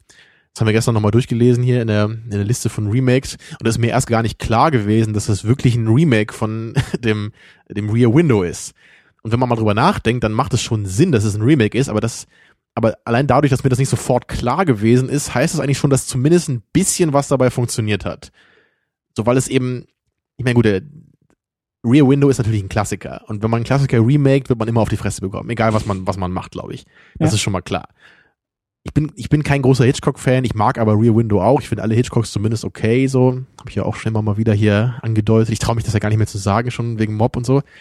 Ähm, also ich glaube deswegen auch nicht, dass ich Disturbia viel schlechter fand als den anderen, trotz Shia LaBeoufing in der Hauptrolle. Aber ich meine nur, was ich halt sagen wollte, so im, im Original, da hast du eben, da hast du halt eben diesen Reporter im Rollstuhl, der in seiner in seinem Apartment sitzt und dann so dieses dieses Nachbarhaus sieht oder so diesen Hinterhof, ne, wo diese ganzen möglichen äh, merkwürdigen Dinge passieren, alles ganz cool gemacht, so haut mich jetzt nicht vom Hocker, aber mhm. hat seinen eigenen Stil etc. Aber bei Disturbia ist das Ganze jetzt eben, es ist halt immerhin transferiert in ein anderes, naja, in eine andere Altersklasse zumindest. Du hast jetzt eben Shia LaBeouf da, du hast halt so einen Jugendlichen, woran, daran sehe ich zumindest, okay, vielleicht können sich viele Jugendliche deswegen viel, viel besser mit dieser Situation identifizieren. Natürlich gibt's heute eben auch noch Handys und alle mögliche Sachen und dann, dann hast du halt eben diesen Nachbarn da, diesen alleinstehenden Nachbarn und dann äh, das ist halt eine andere Dynamik als im Original dann. Auch wenn es natürlich auch darum geht, letztendlich, wie er aus seinem Zimmer den Nachbarn dann beobachtet und dann eben guckt, was der da so macht. Aber es, es ist eben, du, du kennst ja beide, äh, beide Filme, glaube ich, nicht, ne? Deswegen ist ich kenne das Original nur. Immerhin, ja. Aber so, ich, ich meine, ich, ich kann halt immerhin so, so ein bisschen den, den Existenzgrund sehen. So, da, da kann ich halt schon mhm. verstehen, wenn man irgendwie sagt, vielleicht ist Rear Window jetzt nicht unbedingt der beste Film für 15-Jährige, die heutzutage irgendwie Filme gucken wollen. Bei dem Bounty-Film, ne, um das als Beispiel zu nehmen, wenn jemand einen Bounty-Film sehen will, wenn er 15 ist, dann kann er auch den alten gucken. Der macht, das macht der neue nicht besser in irgendeiner Weise. Das ist völlig egal. Der ist nicht für eine neue Zielgruppe. Der ist, der ist nicht zugänglicher sozusagen. als der alte oder so. Der ist einfach nur aus den 90ern mit anderen Schauspielern.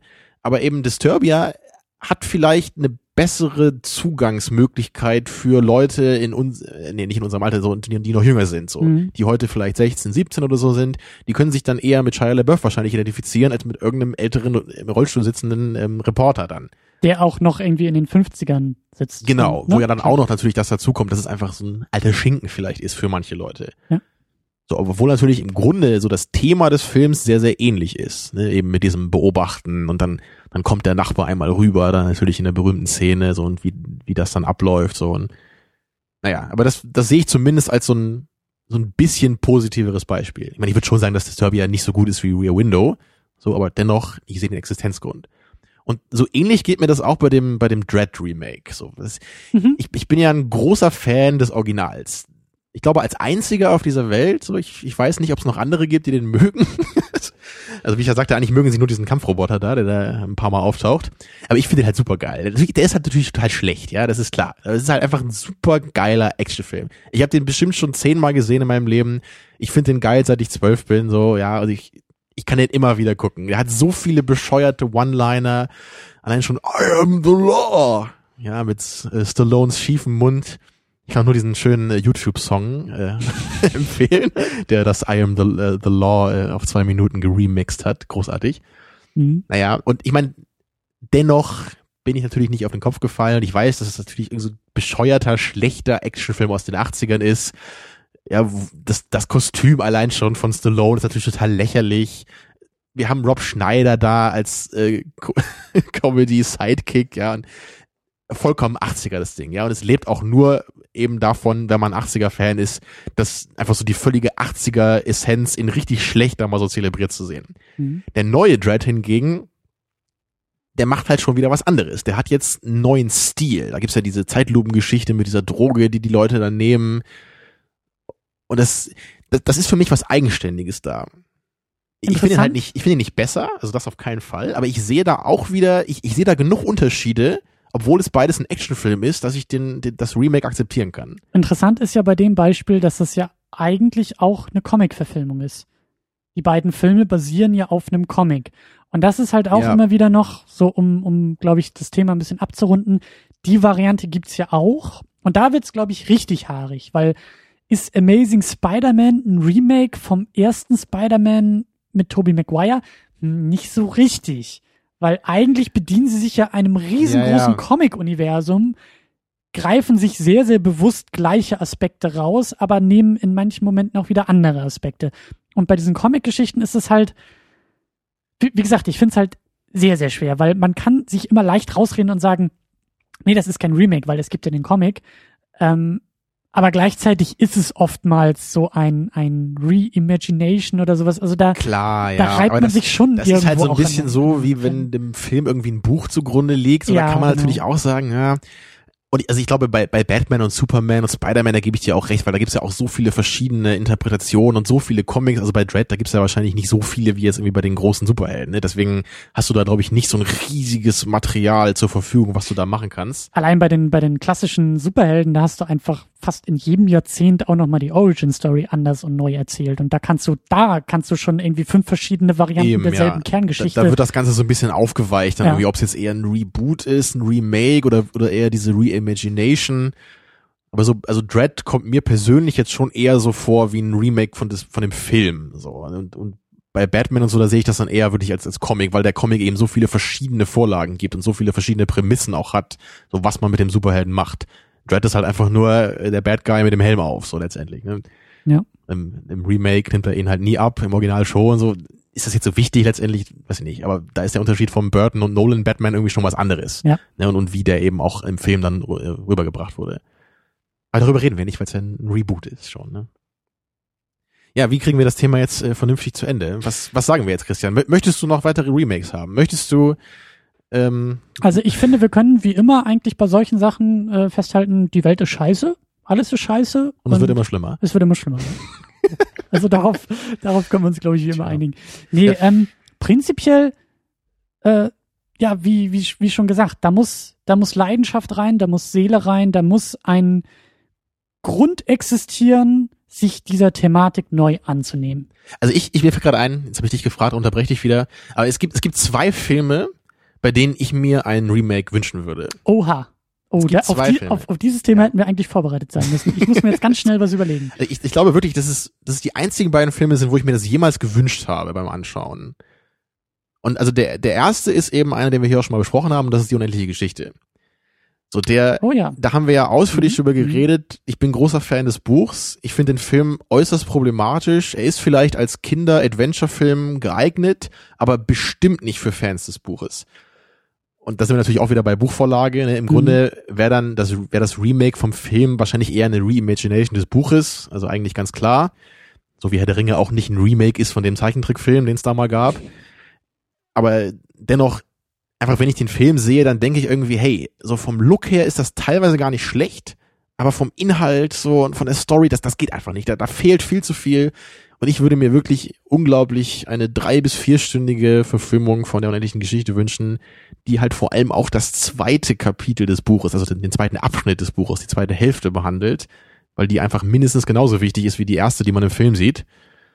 Ja, das ist das erste Beispiel. Beim zweiten wird es jetzt vielleicht deutlich kontroverser und dazu sage ich, ich bin großer Fan von Metropolis, ja. Aber dennoch fände fänd ich super interessant, da ein Remake von zu machen. Weil der Film hat für mich ganz klar, also er hat manche Probleme, also zum Beispiel das Ende finde ich ziemlich schwach bei Metropolis. Das, das Ende ist so, so die, die, die Arbeiter und die Chefs der Stadt geben sich irgendwie die Hand und dann ist das Ganze gegessen. Das passt halt einfach nicht im geringsten zu der Geschichte, finde ich. Du man auch, in Slow Motion den Kampf auf Nein, den ich will Straßen- natürlich ein, ein, ein böseres Ende sehen oder irgendwie ein, ein Mm. konsequenteres Ende. Ich will nicht dieses, wir, wir sehen eigentlich, wie schlecht es ist im ganzen, Mm. dem, im ganzen Film, aber natürlich so, ne, 20er, wir können nicht das ganz krasse Ende machen, das, das depressive Ende, das, das destruktive, pessimistische Ende, sondern wir müssen natürlich irgendwie ganz krampfhaft mit diesem äh, hoffnungsvollen, wir versöhnen uns irgendwie. Obwohl wir im Grunde in einer Welt leben, deren Strukturen eine Versöhnung vollkommen unmöglich machen. Mhm. Ja, das ist natürlich äh, das, was mich eben stört dabei. Und außerdem ist es halt ein Stummfilm. Und das heißt jetzt nicht, dass ein Stummfilm per se schlecht ist, aber ich persönlich kann, glaube ich, einen Stummfilm niemals so gerne mögen wie einen, ich will jetzt richtigen Film sagen, aber äh, Tonfilm, Tonfilm ja. heißt das ja. Tonfilm heißt das. Und dann auch noch in Farbe und 3D Und nochmal um das klarzustellen, ich, ich finde Metropolis wirklich klasse. Also ich habe den gesehen, ich war richtig beeindruckt. Also manche, manche Stellen habe ich echt feuchte Augen bekommen. Also gerade am Anfang, Mhm. als man zum ersten Mal diese Herzmaschine da sieht in dieser Stadt, das ist wirklich großartig, diesen Film. Wirklich ganz, ganz toll.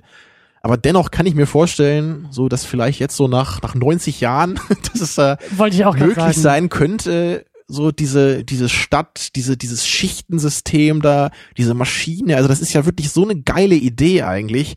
Und dann dieser, dieser Roboter, den sie da bauen, ne, und dieses, also das ist schon, da kann man, glaube ich, wirklich eine ganz tolle Geschichte auch, auch im modernen Gewand von erzählen. Und vor allen Dingen wäre es ein ganz, ganz anderer Film. Zwangsläufig wäre es schon ein ganz anderer Ja, Film. formal ist- gesehen, ja. ne, ohne diese, diese inhaltliche Beschränkung am Ende. Ja. Natürlich könnte man niemals wieder die gleiche Ikonizität so von dem, von dem alten Klassiker machen. Ne? Natürlich, du hast halt diesen, diesen, diesen Rotwang, ne, diesen, diesen äh, Wissenschaftler. Das hat sich ja einfach, das hat ja irgendwie das 20. Jahrhundert geprägt. Also Immer wenn wir heute irgendwie so dieses typische klischeehafte Labor sehen mit diesen äh, Kanistern, nee, was meine ich hier mit diesen äh, äh, Erlenmeyer-Kolben da, diese Ja. Dinger, ne, und diese ganzen Apparaturen und so, das ist ja ganz, ganz, kommt ja alles aus diesem Film. Na, Natürlich, das wird man niemals so äh, wieder erschaffen können dann. Und der, der Film wird natürlich auch immer seinen Klassiker-Status behalten. Aber es ist trotzdem für mich immer so ein Ding, wo ich, es kommt wahrscheinlich auch daher, weil ich manche Szenen und manche Aspekte halt so, so toll finde in dem Film. Und dann hast du halt eben so manche Sachen, die halt einfach nicht so richtig passen, so einfach aus Ja. verschiedenen Gründen. Wenn ich Ja. mir auch zwei Filme, du hattest, du hast die Frage, glaube ich, eher vorbereitet als ich. Ich ziehe mir jetzt einfach irgendwas aus dem Arsch und werde auch garantiert äh, mich ärgern, wenn die Aufnahme vorbei ist, dass ich sage, ja, natürlich, das muss auch. Ähm, mir fällt als erstes äh, Knight Rider ein. Der wird ja schon Oh. seit Ewigkeiten gemunkelt und der wurde auch schon mal geremaked, glaube ich, irgendwie 2008 gab es so ein Gab's da mal einen Film von eigentlich? Ähm, oh, Aber du meinst jetzt die Serie Ich meine, ich meine die ne? Serie. Da wurde irgendwie so ein, da, da wurde so ein Serien-Remake gemacht. Irgendwie 2008 gab es da so eine Variante, die versucht hat, das Ganze wiederzubeleben. Äh, den, den Pilotfilm. Das könnte man doch mit Her verbinden, oder? Dann hast du so Scarlett Johansons Stimme Ah. im Auto. Ja, aber so. Oder wie wär's mit Nightboat? ich finde das sehr, sehr ernst gerade. Okay, ich möchte darüber Christian. keine ja, Witze machen. Ich weiß, Knight Rider ist ein sehr ernstes Thema. So, wie so vieles aus den 80ern. ähm, oder Ghostbusters, da gibt's ja auch schon seit Ewigkeiten die Gerüchte, das, aber egal. Aber Äh, Knight Rider, ähm, es hat halt überhaupt nicht funktioniert, was sie da irgendwie mit diesem Remake gemacht haben. Da war das irgendwie so ein, so ein Auto, was, glaube ich, die Form und die Farbe komplett ändern konnte. Es waren irgendwie, glaube ich, komplett unterschiedliche Automodelle. das und unsichtbare Auto äh, Ja, von James ach. Bond so, ne? furchtbar war das. Aber so die Grundidee, auch so die Frage, das, was du gerade gesagt hast, so Technologie, Mensch, Technologie ist da ja auch sehr wichtig. So, das ist ein Thema, das irgendwie auch im Jahr 2014 unter anderen Facetten aber vielleicht ähm, ähnlich relevant sein Von könnte. wann war denn dieses Remake? So frühe 2000? 2008. Okay, also doch, das ist ja noch relativ aktuell. Ja. aber halt auch wieder das Problem völlig seelenlos. Und da gab es dann eine Staffel und wurde eingestellt? Nee, oder ich glaube, eine das? Folge gab's da nur. Also Eine so ein, Folge so, ein- nur? so ein Pilotfilm. Ich glaube, irgendwie 60 Minuten, 90 Minuten oder und so. total gefloppt dann, oder? Ja, ja, ja. Zu Recht. Ähm, Das würde mich ja fast mal interessieren, einfach was man daraus macht. ich habe noch eine Sache, die, die dir, glaube ich, auch gefallen könnte, wo wir natürlich das Problem haben, der Film ist noch viel zu neu, also müssen wir vielleicht noch mal so fast äh, 45 Jahre warten, dann wären wir äh, 30, dann wären wir 70. Das wäre vielleicht auch noch ganz gut. Äh, Avatar. Oh. Ich möchte gerne einen vernünftigen, einen, einen tiefgründigen, einen cleveren Avatar sehen und Ja. nicht diese plumpe.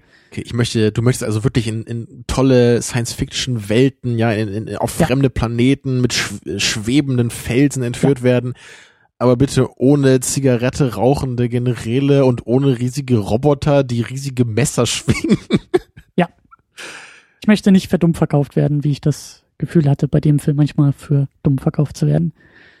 Ja. Wobei man natürlich selbst bei Avatar im Grunde sich schon darüber streiten kann, ob es nicht ein Remake von Pocahontas oder von Dances with Wolves ist. Hm. Aber ich glaube, es, ich glaube, die, die Story-Elemente da drin reichen nicht aus, um so weit zu gehen. Und wenn, dann wäre es ein positives Remake, weil er sich eigentlich dann doch stark genug von den Sachen entfernt, um es halt nicht ja. mehr so direkt als Remake zu sehen. Es gibt halt auch keinen Wolf mehr. Es sind So. jetzt blaue Dinosaurier. So, das ist in 3D. Das ist auch, äh, ja, Und Dinosaurier ist auch ein gutes Stichwort. 3D. Jurassic Park kriegen wir ja kein Remake, aber so einen neuen Teil. Und Aber da reden wir neuen halt nicht drüber über Park. Fortsetzungen, Christian. Wir reden ja nur über Remakes. Ja, aber das ist ja auch fast dann ein Remake. Ein, Jurassic World. Das bringt mich immer wieder zum Lachen, wenn ich das höre. Wie kann man nur Jurassic World, ey? Oh Mann, ey. ich hoffe ja Mein Vorschlag so ist sehr, ja, dass, Ju mein, guck mal, mein Vorschlag ist Jurassic Park Avenue. You get it? Okay. Was gucken wir denn nächste Woche, Christian? ja, wir Gucken wir da ein gucken- Remake? Ja, ich glaube so. Ich glaube weiß nicht, ob es ein Remake ist. Ich, meine, ich habe hab das Original nie gesehen. Ich meine, der Titel ist der gleiche, aber ich weiß nicht, ob es wirklich ein Remake ist, weil ich glaube, es gibt sehr starke Unterschiede wirklich im, im Verlauf des Films. So. Schaffen wir das bis zur nächsten Woche, das mal zu recherchieren? Oder es wird in den Vielleicht schaffe ich sogar das zu gucken. Oh, das wäre natürlich noch besser. Wir Wollte ich schauen schon uns, immer mal sehen. Es, es soll halt nicht so gut sein, habe ich schon von vielen Leuten gehört. Oh, es ist so spannend, oder? äh, äh, also wir nähern uns ja dem Oktober und der Oktober ist normalerweise, also wir haben beide im Oktober Geburtstag und dann ist das eigentlich immer so die Phase, wo wir so Lieblingsfilme und so Filme irgendwie auswählen, die, die uns ganz nah am Herzen liegen, die wir halt wirklich besprechen müssen, die wir vielleicht irgendwie beide schon zum Erbrechen gesehen haben, aber die endlich in die Sendung kommen müssen. Und wir fangen so ein bisschen an. Ich meine, wir hatten Social Network war so ein guter Vorgeschmack, so Oldboy ist jetzt von dir so ein Film gewesen. Wir machen weiter mit einem Film, der definitiv zu deinen Lieblingsfilmen gehört. Ja, Inglorious Bastards gucken wir. Ja. Ah, das, das war, Wahrscheinlich der beste Tarantino. für mich ist es der beste Tarantino. Also, ich meine, Pulp Fiction ist halt echt auch so ein Film, dem würde ich halt nichts vorwerfen. So, äh, den haben wir auch mal hier besprochen, ne? Und das ist, aber trotzdem, für mich ist Inglourious Bastards schon immer der beste Tarantino gewesen, seit ich ihn 2009 im Kino gesehen habe, einfach weil ich fast noch nie emotional von dem Film so ergriffen war wie da und und auf und, und während Dialogen so wirklich meine Hände in den Sitz gekrallt habe wie in diesem Film. Und, und außerdem war Inglourious Bastards auch einer dieser Filme, die wir so kurz vor unserer Podcast-Zeit hier geschaut haben. Also ein genau wie Oldboy eigentlich auch, ein, ein prägender Film so für uns. So, das hat, hat die ersten großen Filmdiskussionen zwischen uns beiden hier ausgelöst, damals, als wir uns noch nicht so lange kannten. Und dann irgendwie auch so diese Idee des Podcasts in Leben, ins Leben gerufen. Ja. Also ein ganz wichtiges Ding auch für uns hier. Herrlich. Ja, und ich, ich, ich weiß gar nicht, es ist auch schon ein paar Jahre wieder her, dass ich den gesehen habe. Also ich habe den auf jeden Fall nochmal gesehen, nachdem wir ihn gesehen haben. Wir den nicht auch, nee, nicht an Silvester geguckt, ne? Das war nicht irgendwie. Nee, aber wir hatten den. Ich weiß es nicht. Ich, Wir ich weiß, wir hatten vor dem Podcast, bevor es den Podcast gab, haben wir uns mal sehr, sehr intensiv schon mit dem Film auseinandergesetzt. Weil wir, Wir haben stundenlang wollten, darüber diskutiert, Ja. das weiß ich noch. Ich war bis, bis nachts irgendwie noch bei dir dann. Ja. Ja, und das, Wir haben uns die Finger geleckt nach diesen Dialogen.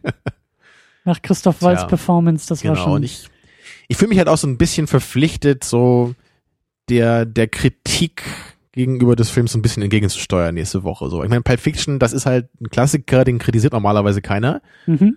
So, der ist bei IMDb auf Platz 5 oder so, glaube ich.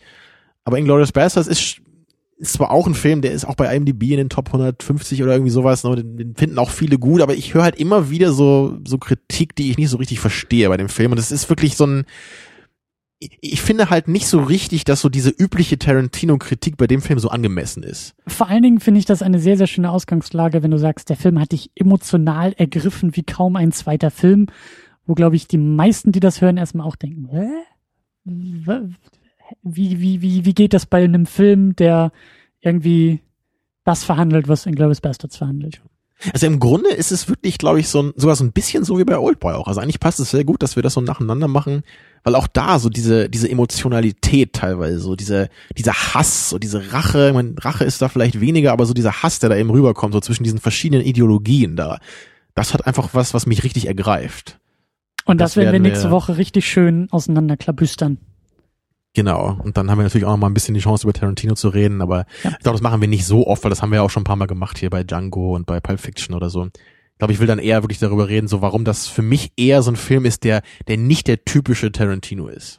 Jetzt, ich will die Aussage gerade eben, der beste Tarantino will ich nochmal modifizieren, der beste Western von Tarantino auf jeden Fall. Vor allem jetzt, nachdem Django rausgekommen ist. Definitiv. Ja. Gut, äh, damit sind die Hausaufgaben für nächste Woche auch schon vorgegeben. Ähm, bis dahin könnt ihr mit uns diskutieren, auch über Remakes und auch über Oldboy und äh, vielleicht auch schon ein bisschen über Glorious Bastards auf secondunit-podcast.de. Wenn ihr irgendwie Zeit übrig habt und uns was Gutes tun wollt, und das wollt ihr mit Sicherheit, dann guckt mal bei iTunes im iTunes Store und gebt uns da eine kleine Bewertung ab oder abonniert uns da auch noch mal extra.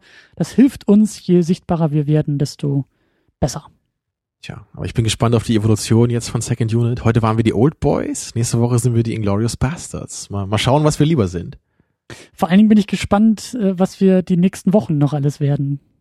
Das, ja, äh, ja, so, also die, die Geburtstagswochen sind offiziell noch nicht angebrochen, aber wir, wir driften so langsam rein hier. Wir machen uns warm. Mhm. So sieht's aus. Super. Ich hab Bock. Ich hoffe, ihr auch. Bis dann. Bis dahin. Tschüss.